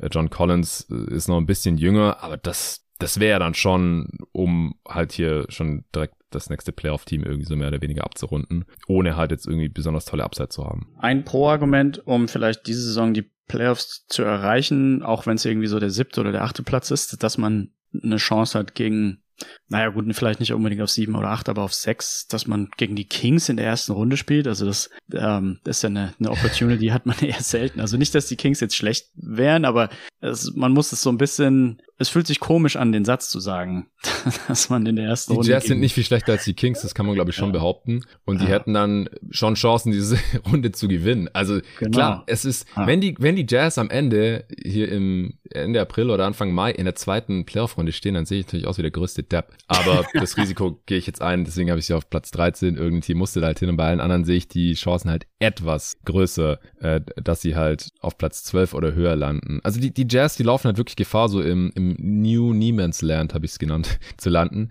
Also schlechte Chancen auf Playoffs und Top-Pick und immer noch kein High-End-Talent im Roster. Das wäre dann halt so der, der Worst Case, wenn der Best Case jetzt zweite Runde ist, den wir hier sogar aufgezeichnet haben. Gut, dann mein Platz 12 hau ich jetzt mal zuerst raus.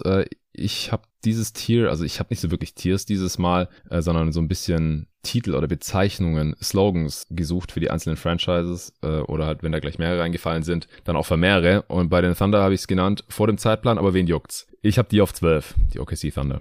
Ja, die habe ich viel weiter oben. Wow. Ähm, ich habe die auf 8. Okay. Ja, kann ich auch sehen. Das wäre dann wahrscheinlich ja. schon näher am Best Case, aber ich tue mich gerade schwer, gegen die Thunder zu argumentieren. Das habe ich auch schon gemerkt, als ich mit Arne am Wochenende über OKC gesprochen habe. Es spricht wirklich einiges dafür, dass sie noch ja, weiter nach oben kommen, als sie Stand jetzt stehen. Ich hau das mal kurz raus. OKC steht gerade bei 24 und 26. Das ist Platz 11 im Westen. Underperform your Net Rating von plus 1. Ne?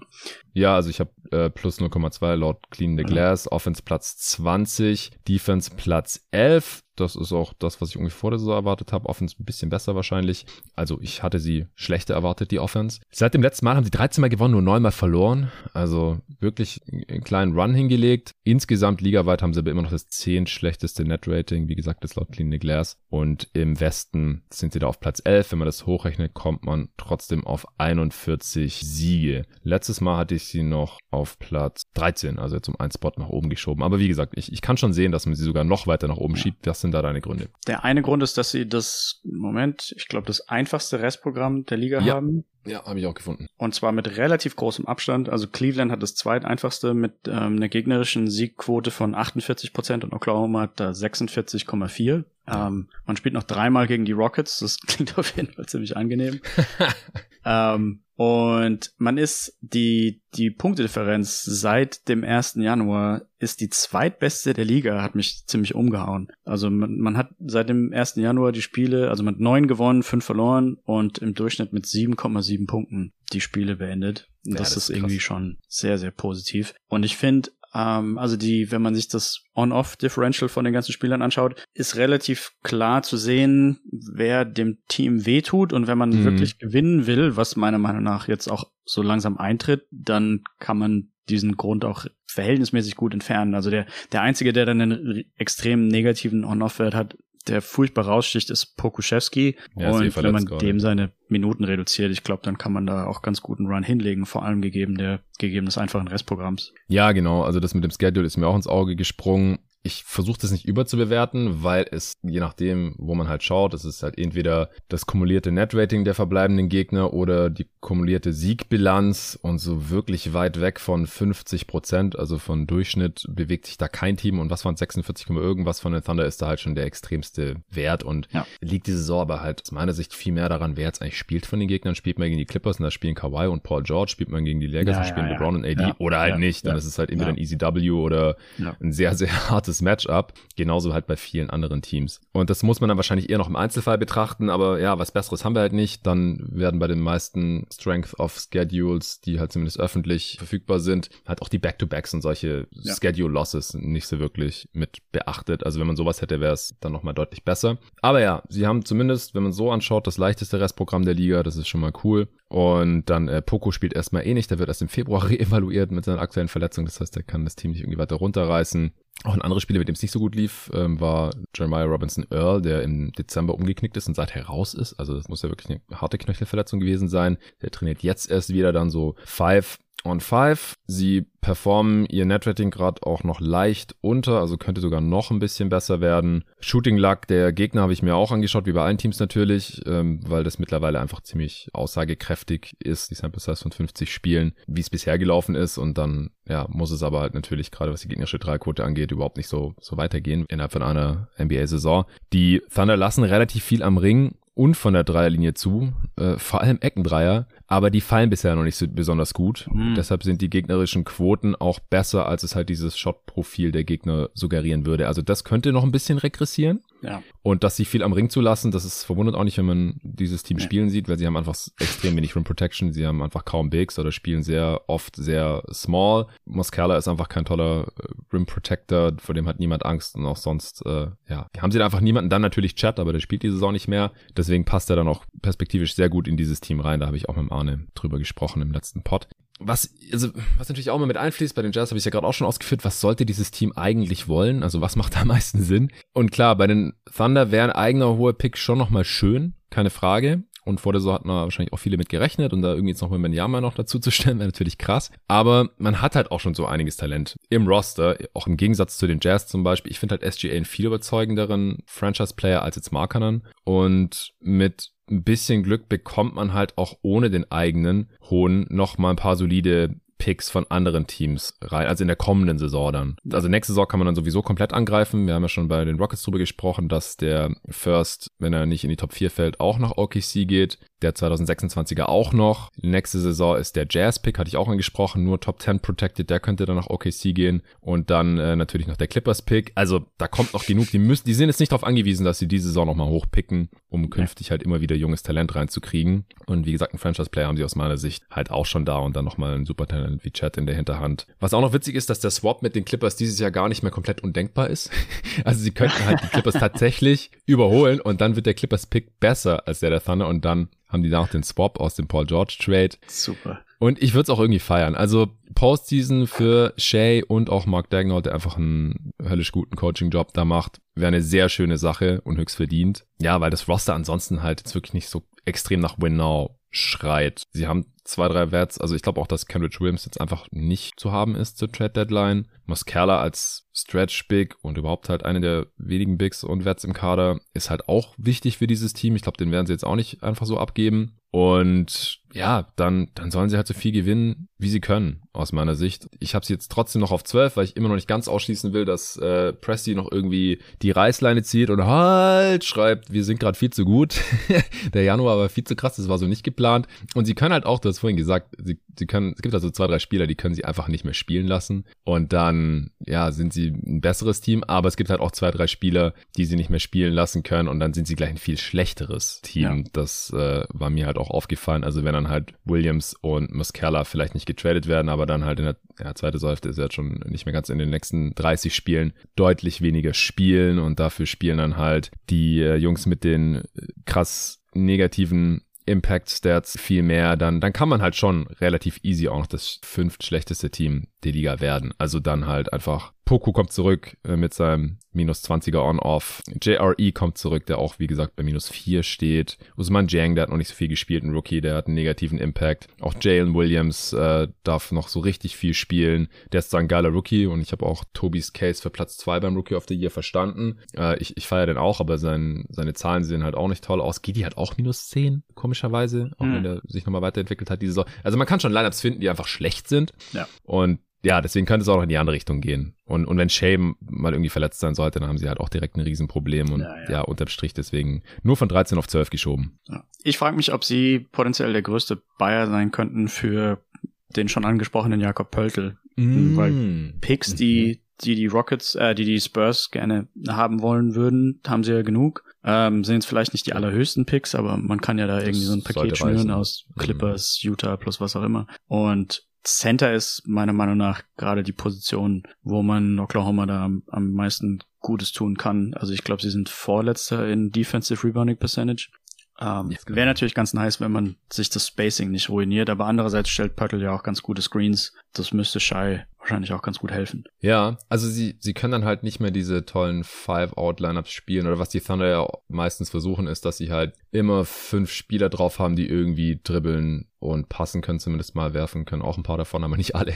Und Bradley kann halt nichts wirklich davon. Also er kann ein bisschen passen, hat so seinen, seinen Push, hat seinen Floater da von der Freiwurflinie. Aber er wäre dann halt schon ein ganz anderer Spielertyp als alles, was die Thunder jetzt gerade drin haben. Der kann natürlich auch neben Chat spielen, aber jetzt für so ein Rental würde ich jetzt auch nicht unbedingt zwei dieser ganzen Picks abgeben. Sie können natürlich überbezahlen, sie haben den Luxus, weil sie einfach diese riesige Schatulle voller First Rounder haben und dann können sie halt, was ich, noch einen Clippers Pick abgeben, der wahrscheinlich eh nicht so hoch sein wird oder so. Aber ich weiß nicht, ob das vielleicht dann doch noch zu früh wäre. Auch für einen Spieler, der schon relativ alt ist in Pörtl und nicht so ganz zur Timeline der Thunder passt. Also wäre ein Move, der sich auf jeden Fall besser macht diese Saison, aber ob das jetzt so ja. mittelfristig super schlau wäre, bin ich mir nicht sicher, ob Presti sowas macht. Ich kann mir halt vorstellen, dass er nicht so furchtbar teuer ist, weil die Spurs halt, ja, sich denken, Wenn sie ihn eh okay, nicht halten wollen, ja, klar, ja, dann ja, lieber irgendwas als gar nicht im Sommer, ja. Fair. Okay, das war mein zwölfter und dein achter Platz. Äh, mhm.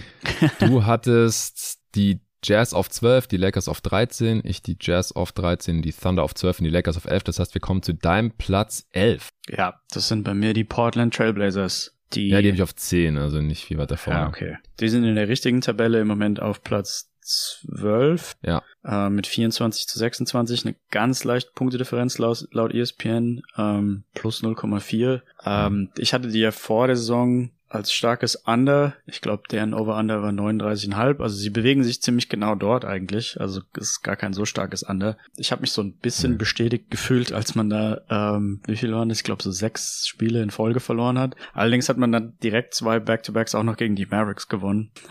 das war irgendwie so ein bisschen komisch. Ähm, aber es werden schon ziemlich viele Stimmen immer mal wieder laut, dass man vielleicht einen anderen Coach braucht ähm, und dass Billups nicht die, die beste Arbeit da leistet. Und ja, ich glaube, wenn, wenn Lillard ausfällt, dann, dann hat man da auch ein relativ großes Problem, meiner Meinung nach. Ja, man hat den sehr üblen Stretch zwischen dem 19. Dezember und dann diesen Back-to-Backs gegen die Mavs, die man beide gewonnen hat, am 14. Januar. In äh, der Zeit hat man nur zwei Siege geholt gegen die Hornets und Pistons und neunmal verloren. Ja. Und das und die Blazers hatten ja einen ziemlich heißen Start, äh, waren am Anfang der Saison, die haben ja die ersten vier gewonnen und fünf der ersten sechs, sechs der ersten acht äh, und so weiter. Die standen neun drei da am 10. November. Wir hatten sie aber, glaube ich, beide im Power Ranking dann nicht so besonders weit oben. Also ich hatte die nur auf acht, ja. sind jetzt um zwei Plätze abgestürzt, weil ich es nicht so für besonders nachhaltig gehalten habe. Ihr großes Problem ist halt nach wie vor die Defense, die sechstschlechteste der Liga. Offense ist auf Platz 5. Seit unserem letzten Power Ranking Update haben sie nur 8 Mal gewonnen, 14 Mal verloren und sind jetzt deswegen zwei Siege unter einer ausgeglichenen Bilanz, das ist gerade schon gesagt. Bei Clean Glass haben sie plus 0,6 Net Rating, also leicht positiv. Sie underperformen das tatsächlich schon.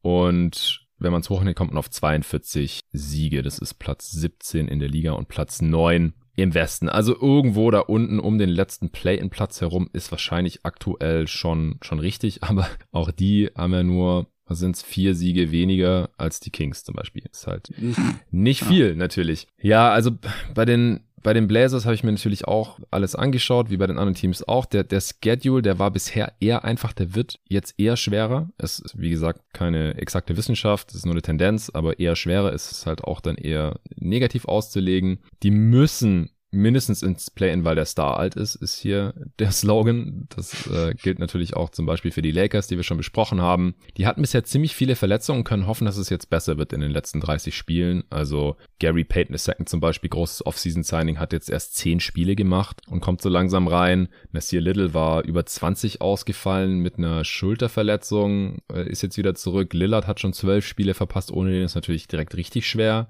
Aktuell fehlt noch Justice Winslow, der auch eine solide Rolle von der Bank eingenommen hatte, der hat schon 20 Spiele verpasst. Also sie sind schon sehr verletzungsgebeutelt im Gegensatz zu vielen anderen Teams. Das ist aber auch nicht unbedingt was Neues bei den Blazers. Du ähm, schließt ja auch dann gern auf den Medical Staff irgendwie, dass, dass da vielleicht was nicht ganz so toll läuft.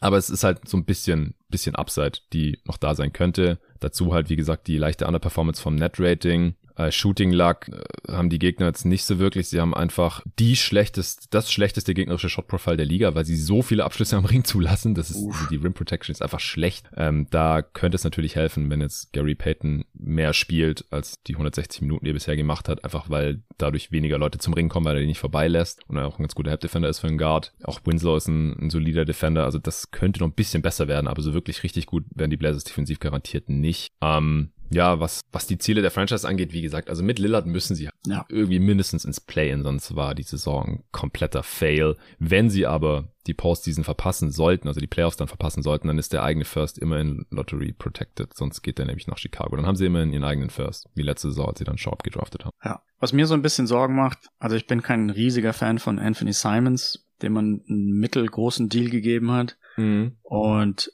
ähm, Shaden Sharp passt meiner Meinung nach überhaupt nicht in das Altersprofil von dem Team und der kriegt nee. die sechs meisten Minuten im Moment und ähm, sieht halt teilweise schon aus wie ein Rookie, also in der Defense irgendwie verpasst die Rotations etc. Und da ist einfach diese so ein bisschen auch wie bei den Warriors mit, mit ja. Wiseman, dass da einfach die, die, Diskrepanz zwischen den Veteranen und den Rookies, die, dieses Loch ist einfach zu groß und ob man sich da vielleicht überlegen könnte, ja gut, ich, also ich glaube jetzt nicht, dass Shaden Sharps Marktwert besonders hoch wäre oder dass die ihn wegtraden wollen würden, aber gegeben der Lillard-Situation, den man ja jetzt noch für ein paar Jahre hat mit einem riesigen Deal, wäre es vielleicht schon so ein bisschen sinnvoll, ein bisschen mehr auf Win Now zu setzen. Aber sie haben ja viele so relativ rohe Spieler auf der Bank, ja. die jetzt halt auch viel spielen mussten wegen den ganzen Verletzungen. Also Nasir Little ist wahrscheinlich auch einer der, der besten davon, aber auch so Trenton Watford muss relativ viel spielen. Jabari Walker, Keldon Johnson, ja, das sind halt alles keine Winning Player. Keon Johnson, ja. Äh, Keon Johnson, ja. Keldon ist, der bei den Spurs, der ist besser. Danke. Ja, die Blazers, die wären eigentlich vom Profil her eher ein Bayer mit Damon Lillard halt, wie gesagt, absolut im Win-Now-Modus, auch, auch, mit Nurkic und Jeremy Grant. Das sind alles Wets, die jetzt in die Playoffs wollen. Aber sie haben halt kaum Möglichkeiten. Seller kann ich mir jetzt aber auch schwer vorstellen, aus den genannten Gründen. Es sei denn, es zeichnet sich ab, dass Jeremy Grant im Sommer eh weg ist, weil er einfach zu viel Geld will. Die haben ja. ihm anscheinend auch schon das Maximum, was sie in der Extension vorzeitig anbieten können, angeboten. 112 Millionen über vier Jahre müssten das sein, hat er noch nicht unterschrieben, was ja auch so ein bisschen seine Gehaltsvorstellungen zeigt. Weil wenn du über 100 Millionen auf dem Tisch liegen hast und sagst, nein, danke, ähm, dann willst du deutlich mehr haben. Sonst machst du das natürlich nicht. Ja, erwartest du irgendwas noch zu, zur Deadline? Also du hast ja gerade schon so ein bisschen angeschnitten ja. mit Sharp. Also ich glaube nicht, dass sie Sharp traden. Das, nee. Du hast schon recht, der hat bisher nee. nicht den Value, aber halt auf jeden Fall noch die Upside dann irgendwann in Zukunft. Ich finde es interessant, dass sie eigentlich deswegen relativ wenig machen können, wegen diesem First Rounder, der dieses Jahr vielleicht wahrscheinlich nach Chicago geht, also der eben ähm, Lottery protected ist, ja. weil der der macht eben genau das, was ich vorhin angesprochen hatte bei diesem Oklahoma Rockets Pick. Ähm, also der rollt over ins nächste Jahr. Also wenn er dieses Jahr nicht ähm, nach Chicago geht, dann geht er eben nächstes Jahr vielleicht nach Chicago, ist aber wieder Lottery protected oder dann eben das Jahr da drauf, etc. etc. Mhm. Und der dieser Pick ist eben Lottery protected bis 2028. Und weil das der Fall ist, dürfen die Blazers keinen anderen First Rounder mehr traden, weil es ja sein kann, also man darf nie zwei First Rounder hintereinander traden. Genau. Und der fällt ja, der kann ja überall jetzt hinfallen zwischen 2024 und 28 und weil es eben diese ganzen Möglichkeiten gibt, wird es dann eben von der Liga verhindert, dass ja, irgendein anderer First Rounder ähm, damit getradet wird. Was, was Portland machen kann, ist, dass man die Protection entfernt, dass man quasi Chicago ähm, sagt, ja, ihr kriegt den Pick, völlig egal, in welche Range er fällt. Mhm. Und, ähm, und dann kann man wieder anfangen, anfangen ähm, spätere Ticks Picks zu traden. Aber ist halt die Frage, ob man diese Protection entfernt. Ja, muss Chicago dann halt auch zustimmen. Wenn die sagen, ja, ja wenn ihr jetzt zum Beispiel dieses Jahr unprotected machen ja, wollt, ja, so richtig schlecht werdet ihr dieses Jahr nicht, das wollen wir nicht.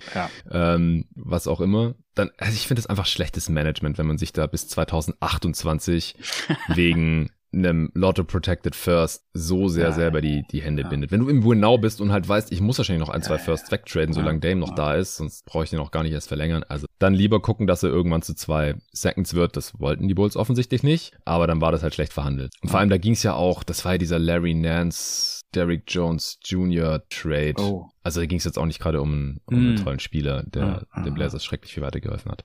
Okay, also Blazers sehen wir sehr ähnlich. Dann kommen wir jetzt zu deinem Platz 10. Ich hatte die Blazers auf 10. Okay. Uh, mein Platz 10 wären die Minnesota Timberwolves. Die habe ich auf 8, also okay, auch nicht ja. so weit weg. Letztes ja, Mal hatte ich sie noch auf 9. Ja. ja, ich hau mal kurz die Basic Stats raus. Stehen bei 27, 26, das ist auch Platz 9 gerade im Westen. Seit dem letzten Mal 14 Mal gewonnen, 11 Mal verloren, also es läuft ein bisschen besser. Offense Flop 10 auf Platz 21 immer noch. Defense Top 10 auf Platz 9. Net Rating genauso wie die Blazers plus 0,6 und das ist Platz 18 in der Liga, Platz 10 im Westen und wenn man zurückrechnet, kommt man auf 42 Siege. Deine Gedanken zu den Wolves? Ja, also ich, ich fand's letztens ziemlich lustig, dass ich irgendwann auf die Tabelle geschaut habe und ähm, gesehen habe, dass sie kurz auf dem sechsten Platz waren und ich gedacht habe, ich wäre irgendwie so zwei Wochen im Koma gewesen, weil ich eigentlich sie nicht in der Nähe da gesehen habe, aber es ist halt alles einfach so eng dort. Also wenn man ja. vielleicht nicht mal unbedingt zwei Spiele in Folge gewinnt, sondern einfach die Teams über einem verlieren zwei in Folge, dann befindet man sich schon irgendwie dann auf dem sechsten Platz. Also das, sie haben ein ziemlich gutes Net-Rating in den seit Januar, also das fünftbeste sogar. Allerdings ist jetzt nicht so furchtbar positiv, aber mit 3,6 ist es immerhin geht schon in die richtige Richtung. Was mir auffällt, wenn ich die Lineup-Daten anschaue, dann ist man am besten mit Towns und Gobert off the court. Ähm, ja, also man ist ohne die beiden ist man bei plus 2,3 mit den ohne beiden. Ohne die Supermax Big ja, Man. Ja, ja, ja, ja. Unfassbar. Und in allen drei anderen Konstellationen, also mit entweder einem von beiden oder mit beiden auf dem Feld, ist man so ungefähr bei minus, minus eins bis minus zwei. Ähm, also auch eine ganz komische Konstellation, wo ich mich als Manager so ein bisschen fragen muss, ob das alles Sinn gemacht hat oder Sinn macht. Es tut natürlich sehr weh, dass man sehr viele First Rounder an Utah abgeben muss in Zukunft. Und eine, eine Situation, die sehr interessant wird, ist ähm, die D'Angelo Russell Situation, der Free Agent wird dieses Jahr. Und ähm, ich glaube, das Management so ein bisschen zu Analytics freundlich ist, um da einfach eine große Extension abzunicken und man mhm. da anscheinend irgendwie so ein bisschen an der Crossroads steht und die Wolves ihm nicht annähernd das geben wollen, was er verlangt. Also das könnte ich mir irgendwie vorstellen, dass da auch zur Deadline vielleicht was passiert, weil, weil man aus Management-Sicht halt irgendwie schon davon überzeugt ist, dass das wahrscheinlich nichts wird. Ist es Rosas, der Entscheider? Ähm, Oder war oh, der schon wieder weg? Gute Frage, weil da gab's doch dieses so ein bisschen so ein Durcheinander vor nicht allzu langer Zeit. Ach, da gab's doch auch den Skan gab's auch diesen Skandal. Ja, ja, da gab's den Skandal, dass, ja, dass ja, ja. einer von denen mit mit einer äh, Teammitarbeiterin äh, seine Frau betrogen hat, etc. ja. ja. Aber es ist auf jeden Fall nicht das Front Office, das für Dilo getradet hat. Das ist vielleicht wichtig festzuhalten. Ja. Und auch nicht mehr dasselbe Ownership. Die Frage ist halt, man muss ihn ja jetzt eigentlich traden, wenn man im Sommer nicht verlängern will, aber ist man danach dann besser? Also bekommt man ein hm. Upgrade für Dilo? Ich glaube irgendwie nicht. Nee. Eigentlich ist man auch Bayer, weil man will ja sicher in die Playoffs. Also für die Wolves war mein Slogan auch, alles außer Playoffs wäre eine massive Enttäuschung, weil man ist halt all in gegangen Klar. mit Gobert. Du, du kannst jetzt nicht die Playoffs ja. ver verpassen. Das geht eigentlich nicht. Nee. Kannst du niemandem erzählen. Aber ja, sie sind halt ein, auch ein fragiles Team. Der Schedule war bisher eher leicht und wird jetzt schwer. Und auf der anderen Seite ist halt Towns schon seit zwei Monaten draußen mit seiner Wadenverletzung. Vor elf Tagen hieß es noch ohne Zeitplan für eine Rückkehr. Das ist nie ein gutes Zeichen. Also dann ist er einfach noch eine Weile weg. Weiß ich nicht. Mindestens bis zum All-Star-Break würde ich jetzt schätzen. Und Towns hat auch selber in einem Stream gesagt, dass ihm falsche Hoffnungen gemacht wurden mit dem Grade 2 Spray, Strain, war das? Strain Calf? Ja.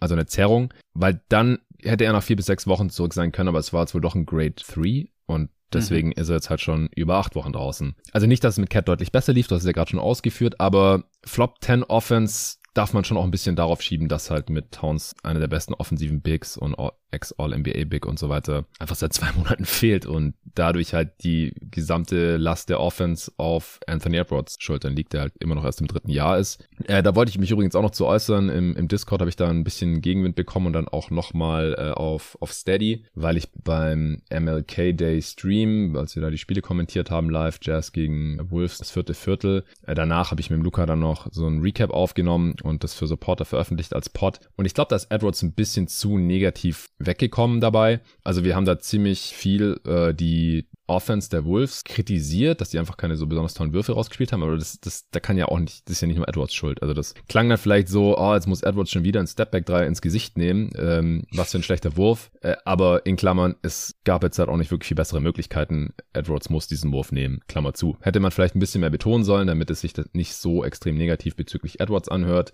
Ich habe dann auch während dem Stream mal noch gesagt, ich glaube, das dann auch im, im Recap nochmal erwähnt, dass er halt in die Zone gezogen ist und dann öfter wieder rausgepasst hat und das dann aber halt so jemandem war, der nicht wirklich werfen konnte. Äh, dann halt auch in der letzten Possession, man hat eigentlich nur einen Punkt gebraucht und dann hat Edwards äh, auf den Corner 3 von McDaniels gepasst, der dann halt den freien Corner 3 gebrickt hat, ähm, anstatt dass er halt irgendwie den Ball Richtung Korb wirft oder versucht einen Foul zu ziehen oder so. Das habe ich dann halt schon ein bisschen kritisiert. Auf der anderen Seite war halt Walker Kessler da am Ring und hatte ja ungefähr das Spiel seines Lebens bisher und offensichtlich hatte Edwards da auch ziemlich viel Respekt vor ihm. Äh, und was ich da dann halt unterschlagen habe, war, dass Edwards schon sich innerhalb von dieser Saison verbessert hat. Also er hatte einen ziemlich schlechten Start, das haben wir damals auch im Pod thematisiert und auch, dass seinen, ja, seine Attitude auf dem Feld jetzt nicht so ganz vorbildlich war. Aber seither hat sich das schon deutlich verbessert. Das habe ich da im Pod nicht dazu gesagt, weil es halt auch kein Deep Dive war oder irgendwie eine Spieleranalyse oder so, sondern wir haben halt über dieses Spiel gegen die Utah Jazz gesprochen und wir haben halt beschrieben, was wir da gesehen haben. Jetzt nicht Anthony Edwards als, als Spieler allgemein irgendwie einordnen wollen. Ich habe ihn ansonsten halt noch bei den, beim Top 30 Update mit Nico erwähnt und auch bei den All-Stars Western Conference habe halt beide Male gesagt, dass ich von seiner Saison eher enttäuscht bin, dass er kein Top 20 Spieler ist und dass er auch kein All-Star ist in der Western Conference und da bleibe ich auch bei. Aber wie gesagt, innerhalb von dieser Regular Season hat er sich schon verbessert und vor allem jetzt der Januar, die 16 Spiele, die sehen extrem stark aus. 33er äh, Usage, also wie gesagt, er muss halt da in der Offense fast alles machen. 110er Offensivrating ist halt für einen Spieler in, in seinem Alter und in dem Setting aller Ehren wert, auch wenn es heutzutage leicht unterdurchschnittlich ist und er insgesamt da immer noch unterdurchschnittlich ist diese Saison. True Shooting 59 Prozent ist gut in, in dem Kontext. 27 Punkte, 6 Rebounds, 5 Assists äh, bei starken Quoten. Er hat auch zu Beginn der Saison seine Dreier nicht so gut getroffen nimmt halt viele äh, und im Dezember hat er aber 41 Prozent getroffen, im Januar 39 Prozent und ich finde, er sieht auch einfach wieder fitter aus. Er geht auch relativ viel zum Ring im Schnitt. Äh, Im Discord hatte der Hörer dann geschrieben, dass er irgendwie die dritte oder viertmeisten Abschlüsse am Ring hat. Das stimmt nicht, das habe ich nachgeschaut, aber er ist halt unter den Nicht-Bigs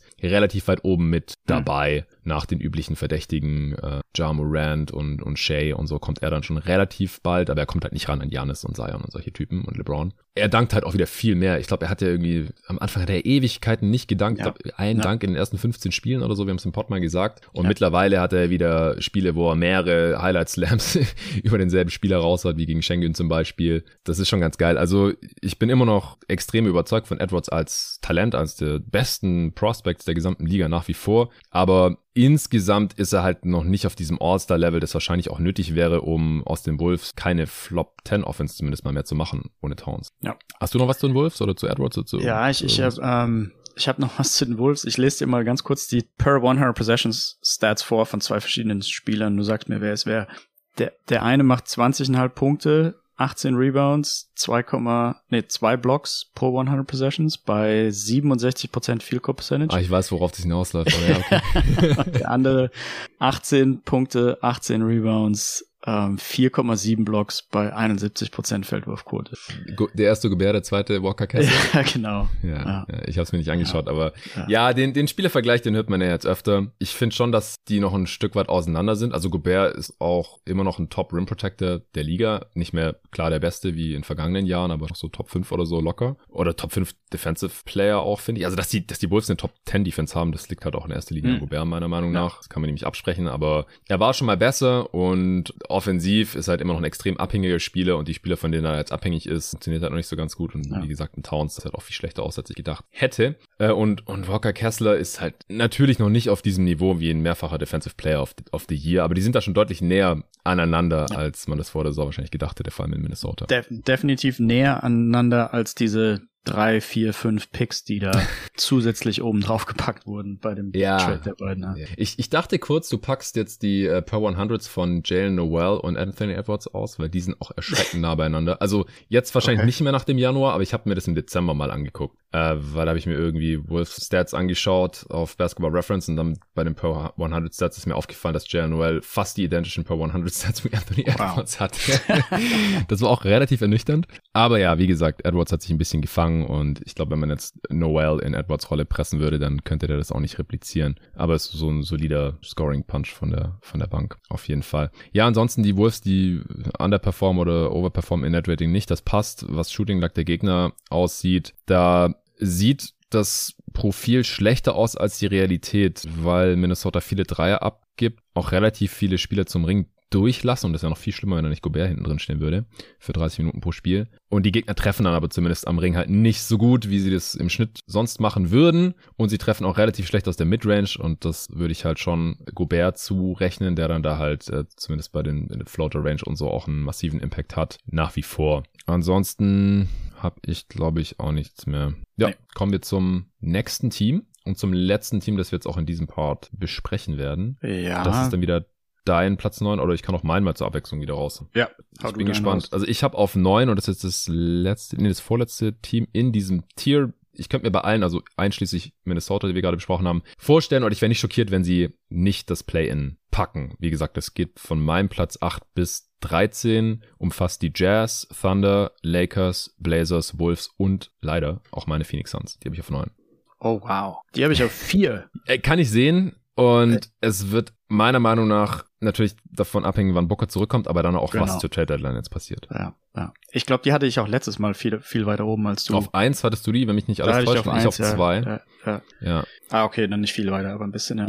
Ja, die hatten natürlich einen viel besseren Saisonstart und durch diverse Verletzungen äh, sind mhm. sie aber komplett eingebrochen. Also seit dem letzten Power Ranking Update haben die 11 mal gewonnen, 13 mal verloren, stehen jetzt bei 26, 25. Könnte noch schlechter aussehen, wenn sie sich nicht kürzlich wieder gefangen hätten. Offense Platz 16, Defense Platz 12, auch ein Net Rating von plus 0,6, genauso wie die Wolves und Blazers, die ich hier direkt über respektive unter ihnen ja auch gerankt habe. Platz 16 in der Liga, im Westen Platz 8, was das Net Rating angeht. Wenn man es hochrechnet, kommt man auf 43 Siege angesichts der ganzen Verletzungen, die sie jetzt hier hatten, in dieser Saison schon oder Ausfällen, Crowder ist ja nicht verletzt, finde ich das eigentlich noch relativ respektabel, dass sie hier so um 500 herumhängen. Ja, Booker hat mit seiner Oberschenkelverletzung jetzt schon über 20 Spiele insgesamt verpasst. Cam Johnson hat 29 Spiele verpasst, ist jetzt gerade zurückgekommen. Chris Paul hat schon über 20 Spiele verpasst, ist jetzt gerade auch erst wieder zurückgekommen. Campaign fällt schon wieder fast den gesamten Januar aus mit einer Fußverletzung und damit hatte man dann halt auch eigentlich keinen Spieler mehr, der den Ball unfallfrei irgendwo hindribbeln kann.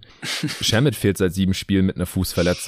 Also Shooting wurde es dann auch irgendwann dünn. Aiden ja. fehlt auch immer wieder hat auch verletzt schon gespielt. Bridges hat auch verletzt gespielt. Der hat immer noch kein Spiel verpasst, äh, wie noch nie in seiner gesamten Basketballkarriere. Also weder wow. Highschool noch College noch NBA bislang. Äh, und muss auch sagen, dass er seine viel größere offensive Rolle jetzt, dadurch, dass Booker und Chris Paul ja zeitweise gefehlt haben, auch echt verhältnismäßig gut ausgenutzt hat. Also ihm, ihm könnte das sogar helfen, jetzt diese Raps, die er da bekommen hat, finde ich, dann vielleicht mal in den Playoffs oder so. Naja, aber im Prinzip alle bis auf Bridges und Tory Craig, der nur ein paar Spiele verpasst haben, haben schon relativ viele Spiele verpasst dazu. Diese leidige Crowder-Situation, die jetzt hoffentlich innerhalb der nächsten Woche, guten Woche, dann endlich mal aufgelöst wird. Sie underperformen oder overperformen ihr Netrating nicht, was aber ein Riesenunterschied zur letzten Saison ist, wo sie es heftig overperformt haben, weil sie ungefähr jedes knappe Spiel gewonnen haben. Das passiert ja. jetzt einfach nicht mehr in der Crunch-Time, weil Booker und Paul natürlich oft fehlen und wenn sie da waren, haben sie auch nicht mehr so krass getroffen wie in der letzten Saison zeigt halt mal wieder, dass diese Clutch-Stats einfach überhaupt nicht übertragbar sind auf irgendwas und einfach massiv schwanken können von Saison zu Saison, von Monat zu Monat, noch von Spiel zu Spiel.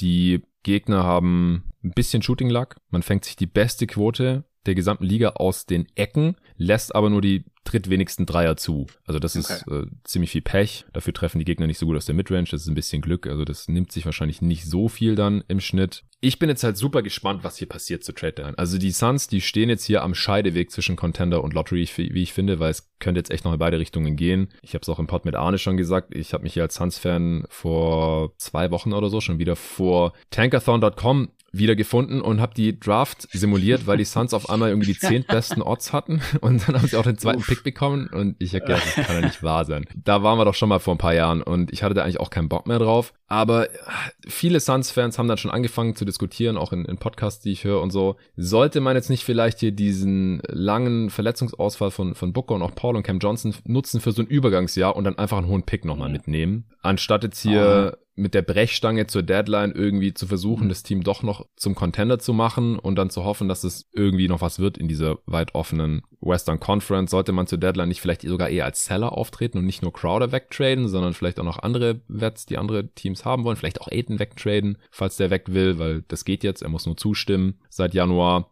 Also es könnte wirklich in beide Richtungen gehen, aber ich glaube, das wird im Endeffekt alles vom neuen Owner abhängen. Matt Ishbia, der jetzt reinkommt, der zwei Milliarden hingelegt hat rund, der hat äh, gut 50 Prozent der Suns gekauft, nicht 100 Prozent. Also die 34 Prozent Controlling Stake von Sava und dann noch ein bisschen mehr, damit er halt über 50 Prozent hat. Die Suns wurden mit 4 Milliarden evaluiert, was natürlich insane ist. Und er hatte halt die zwei Milliarden gezahlt und jemand, der gerade zwei Milliarden für ein Team hingelegt hat, der will wahrscheinlich jetzt eher auch direkt gewinnen. Wäre jetzt so meine, meine Einschätzung. Ja. Aber ich glaube, der Deal geht erst über die, über den Tisch, wenn die Deadline vorbei ist. Nee, nee, ich, nee, soll vor, nee. soll vor dem 9. Februar noch kommen. Soll vor dem, ah, okay. äh, neulich mal reported, vielleicht warst du gerade auf dem Motorroller. Ja gut, aber dann, dann ist er wahrscheinlich seit zwei Tagen Owner. Genau, ja, also das ist, wird wirklich, der kommt rein und muss dann wahrscheinlich innerhalb ja. von 24 Stunden alle ah. Alternativen evaluieren ja, und sagen, okay, den Deal machen wir und den nicht. Aber ich kann mir halt vorstellen, dass James Jones schon so alle Deals gerade im, im Meetingraum auf dem Tisch legt. Ja, ja, ja, das macht schon Sinn. Äh, und dann halt immer am Telefon sagt, hey, sorry, wir müssen jetzt noch warten, bis äh, Ishbia auftaucht und der dann ja oder nein sagt, weil Sava durfte ja offiziell, der war ja suspendiert, der durfte ja gar nichts entscheiden, musste aber Deals, die über das durchschnittliche NBA-Gehalt hinausgehen, abnicken. Also es ist okay. eine unmögliche Situation und deswegen ist ja auch ja. nichts passiert, nehme ich mal stark an. Auf der anderen Seite wollen die Santia Crowder anscheinend auch nicht verschenken, was man da schon so mitgehört, mitbekommen hat aus geplatzten Deals. Also ich, ich bin echt extrem gespannt. Du siehst anscheinend so, dass die Suns eher Richtung Win Now und Playoffs und Contender gehen. Ja, also ich finde, Chris Paul ist einfach zu alt, um da irgendwie so den Pauseknopf mal zu drücken für eine Saison. Könnte man auch traden. Ah, andererseits. jetzt oder im Sommer. Also jetzt glaube ich nicht, aber im Sommer. Ja, ja. Ich glaube, auf der anderen Seite ist der Trade-Wert, glaube ich, zu niedrig. Ich kann mir, also ich meine, man ist ja auch ziemlich gut, wenn alle fit sind. Und ich ja. gehe eigentlich davon aus, also Johnson hatte ja diese Knieverletzung. Das ist ja jetzt keine, das ist jetzt keine Anthony Davis Situation, wo jemand die ganze Zeit anfällig ist für irgendwelche kleineren Verletzungen, sondern der hatte halt was Großes und müsste jetzt wahrscheinlich langfristig wieder zurück sein. Und mit ihm hat man auch ein übertrieben gutes Net-Rating, natürlich ein ja. kleines Sample Size, aber man ist bei plus 13, wenn er auf dem Feld ist. Und ich, das ist auch so ein Punkt, der mir, der mir ziemlich viel Hoffnung macht. Also Tory Craig hat die drittmeisten Minuten gespielt und hat ein On-Off-Rating von minus 15. Ja, ist insane. Ich, ich weiß nicht, warum ja. das so schlecht ist, weil ich finde den jetzt nicht so schlecht. Also, äh, ist Pech dabei bestimmt. Ich glaube, letztes Mal war da gerade Cam Johnson verletzt, als wir Power Ranking Update gemacht haben. Auf jeden Fall habe ich, glaube ich, in einem Pod dir gesagt, dass es mir davor mhm. graut, dass Tory ja, Craig jetzt starten muss. und so kam es leider auch. Das kann gut sein. Da ist mit Sicherheit auch Pech dabei, aber trotzdem, also wenn du, wenn du ihm einfach weniger Minuten geben kannst und in die Richtung geht es ja jetzt, wenn Cam Johnson zurück ist, und ähm, Devin Booker wird re-evaluated morgen. Also ich denke, das denke auch, dass der dann wieder bald spielen könnte. Und dann hat man eigentlich eine der besten Fünf-Man-Lineups der ganzen Liga und ist meiner Meinung nach auch ein Top-6-Team der Liga oder so. Also da müsste schon wieder eine neue Verletzung kommen und die sehe ich nicht unbedingt. Also ich denke, man kann auch, selbst wenn Chris Paul sich verletzt, dann kann man da zwei Wochen mit überleben, wenn man Bridges und Booker und Cam Johnson hat.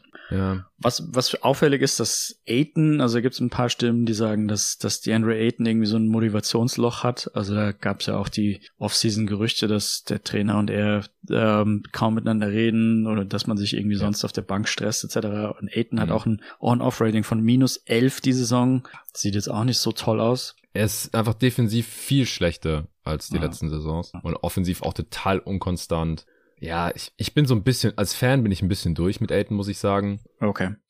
Er ist einfach so ein frustrierender Spieler. Er hat, er ist super athletisch und ist kräftig, ist aber einfach ein absoluter Finesse-Spieler. Und das, das mhm. kannst du auch nicht mehr ändern. Er hatte mal so Stretches, wo er dann aggressiver schien und ja, weniger Hooks und Fadeaways genommen hat und so, aber er ist halt so oft unterm Korb und, und spinnt lieber vom Defender weg und nimmt einen schweren Wurf, die er halt auch gut trifft. Er kann das ja. Aber er zieht einfach sehr wenig Fouls dadurch und natürlich sind halt Dunks immer noch sehr viel hochprozentiger. Er könnte einfach viel, viel, viel, viel, viel mehr stopfen, wenn er es drauf anlegen würde. Und er macht es halt einfach nicht. Das ist einfach Mindset und er halt als Dude. Und er, es gab auch so einen, so einen sehr bezeichnenden Clip die Tage, wie Devin Booker, der halt dann natürlich sich von der Seitenlinie aus alles anguckt in Street Clothes und dann war halt eine Szene, wo, wo Aiton eher stopfen hätte sollen und es nicht gemacht hat und Booker sagt halt so, ja, hey, geh doch strong zum Rim, so ungefähr bedeutet ihm das halt so gestikulierend und, und Aiton guckt ihn halt an, sagt irgendwas, schüttelt den Kopf und geht weg. Also er sieht's halt auch irgendwie nicht ein und weiß halt nicht, ob diese Beziehung zwischen ihm und Monty Williams jetzt irgendwie im Eimer ist. Kann schon gut sein. Oder mit dem Front Office, mit der Franchise, nachdem er das Offersheet erst woanders holen musste. Keine Ahnung. Also es könnte natürlich sein, dass jetzt Matt Ishbia reinkommt und mit ihm spricht und sagt so, hey, wir glauben an dich, wir traden dich nicht, bla bla. Und dann ist, danach ist wieder alles gut. Vielleicht muss er sowas einfach nur hören, äh, nach allem, was mhm. jetzt war. Äh, aber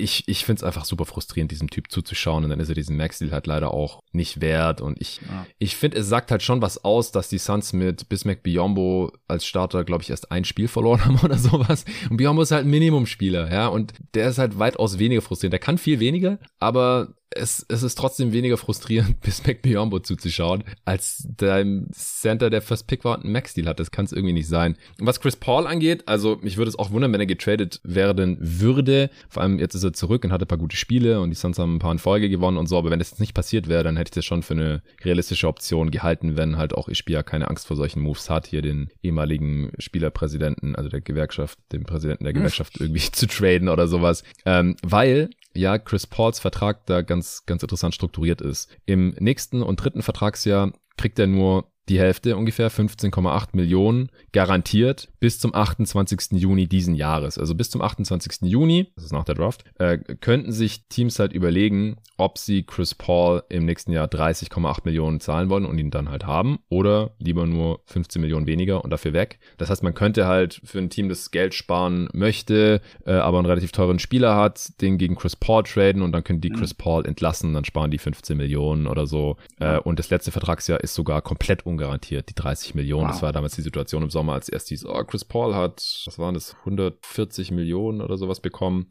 Und dann hat sich herausgestellt, dass halt äh, die letzten zwei Vertragsjahre gar nicht voll garantiert sind. Also beziehungsweise 45 Millionen davon nicht garantiert sind. Und dann sieht der Vertrag ja gleich ganz anders aus. Deswegen aus meiner Sicht schon auch tradebar. Also für die Regular Season stimme ich dir zu. Also man kann die hier easy auf, auf vier sehen oder so. Also vielleicht sogar auf drei. Ich habe, glaube ich, nur zwei ja. Teams, wo ich mir relativ sicher bin, dass die sonst da nicht mehr hinkommen. Aber auch die haben nur sechs respektive acht Siege mehr als Phoenix jetzt gerade. Und wenn Booker zurückkommt und Cam Johnson fit bleibt und man für Crowder irgendwas, was spielt, zurückbekommt und ja, Aiden dann vielleicht auch wieder ein bisschen besser verteidigt, äh, dann, dann kann es schon sein, dass man hier noch deutlich mehr gewinnt, als man verliert in der Regular Season. In dem Playoffs wäre ich aufgrund der weit offenen Western Conference jetzt auch nicht so pessimistisch, dass man in die Finals kommen könnte, aber ich glaube einfach, man hat überhaupt nicht genug, um dann dagegen das Team, was sich auch immer im Osten durchsetzt, wahrscheinlich die Celtics oder die Bucks durchzusetzen in der sieben-Spiele-Serie. Ich glaube glaub da einfach nicht so wirklich dran. Also man wäre kein echter Contender, da müsste man schon noch einen richtigen Move machen. Und die Suns sind das einzige Team der gesamten Liga gerade,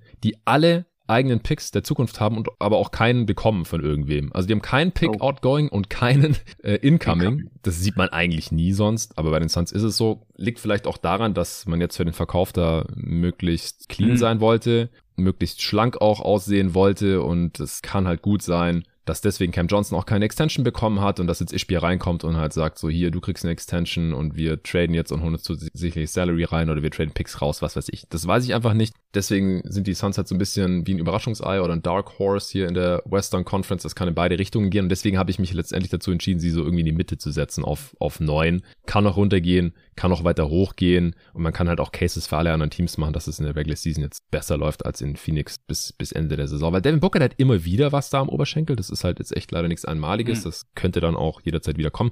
Er, er, ist jetzt auch nur so lange ausgefallen, weil er an Weihnachten zu, zu früh zurückgekommen ist. Hat ein paar Minuten mhm. gegen Denver gespielt und ist jetzt mhm. über einen Monat ausgefallen. Am Ende wahrscheinlich anderthalb oder so. Äh, das, das war dann natürlich einfach irgendwie zu früh und deswegen könnte man es halt auch, glaube ich, leicht verargumentieren zu sagen, hey, der, der setzt jetzt einfach aus noch einen Monat mhm. oder zwei, ja. damit es einfach komplett verheilt und dann stinken die Suns halt ein bisschen ab und kriegen einen, einen höheren Pick. Ja, wir werden sehen. Jetzt noch zu Jay Crowder noch gab es gestern oder vorgestern die News von Shams äh, Charania, dass äh, Crowder mit den Bucks sprechen darf. Yay? Ich weiß nicht.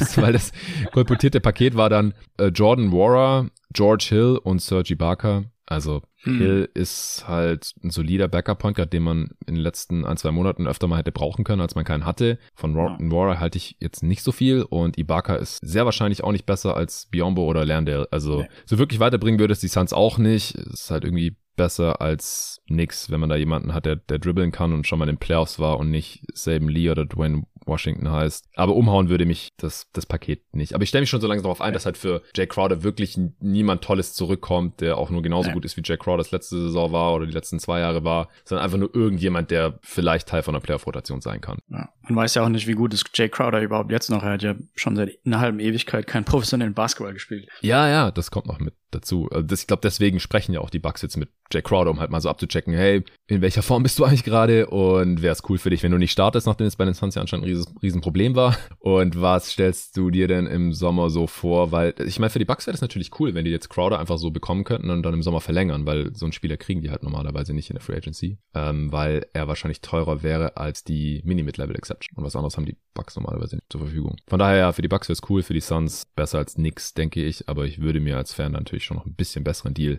erhoffen. Hast du noch was zu Phoenix? Äh, nee. Okay, dann würde ich sagen, machen wir jetzt den Cut. Wir haben jetzt ähm, schon meine Plätze 8 bis 15 besprochen. Bei dir fehlt da jetzt noch eins. Du hattest ja die Thunder auf 8. Wen hattest äh, du noch ja, auf 9? Mein, mein Platz 9 fehlt. Wer aber den das? können wir im nächsten Pod ansprechen. Du kannst auch jetzt anteasern und dann hören die Leute okay. morgen, ah. wie wir dazu stehen. Äh, ja, mein Platz 9 wären die New Orleans Pelicans. Okay, die habe ich auf 7, dann besprechen wir die als ja. allererstes im nächsten Pod. Außerdem fehlen noch jetzt ohne Reihenfolge die Warriors, die Mavs, die Kings, die Clippers, die Nuggets und die Grizzlies, korrekt? Ja. Alright. All diese Teams dann in der nächsten Folge auch wieder für jeden zu hören. Vielen Dank fürs Hören des ersten Parts. Danke dir, Jerry, und bis dahin. Ciao.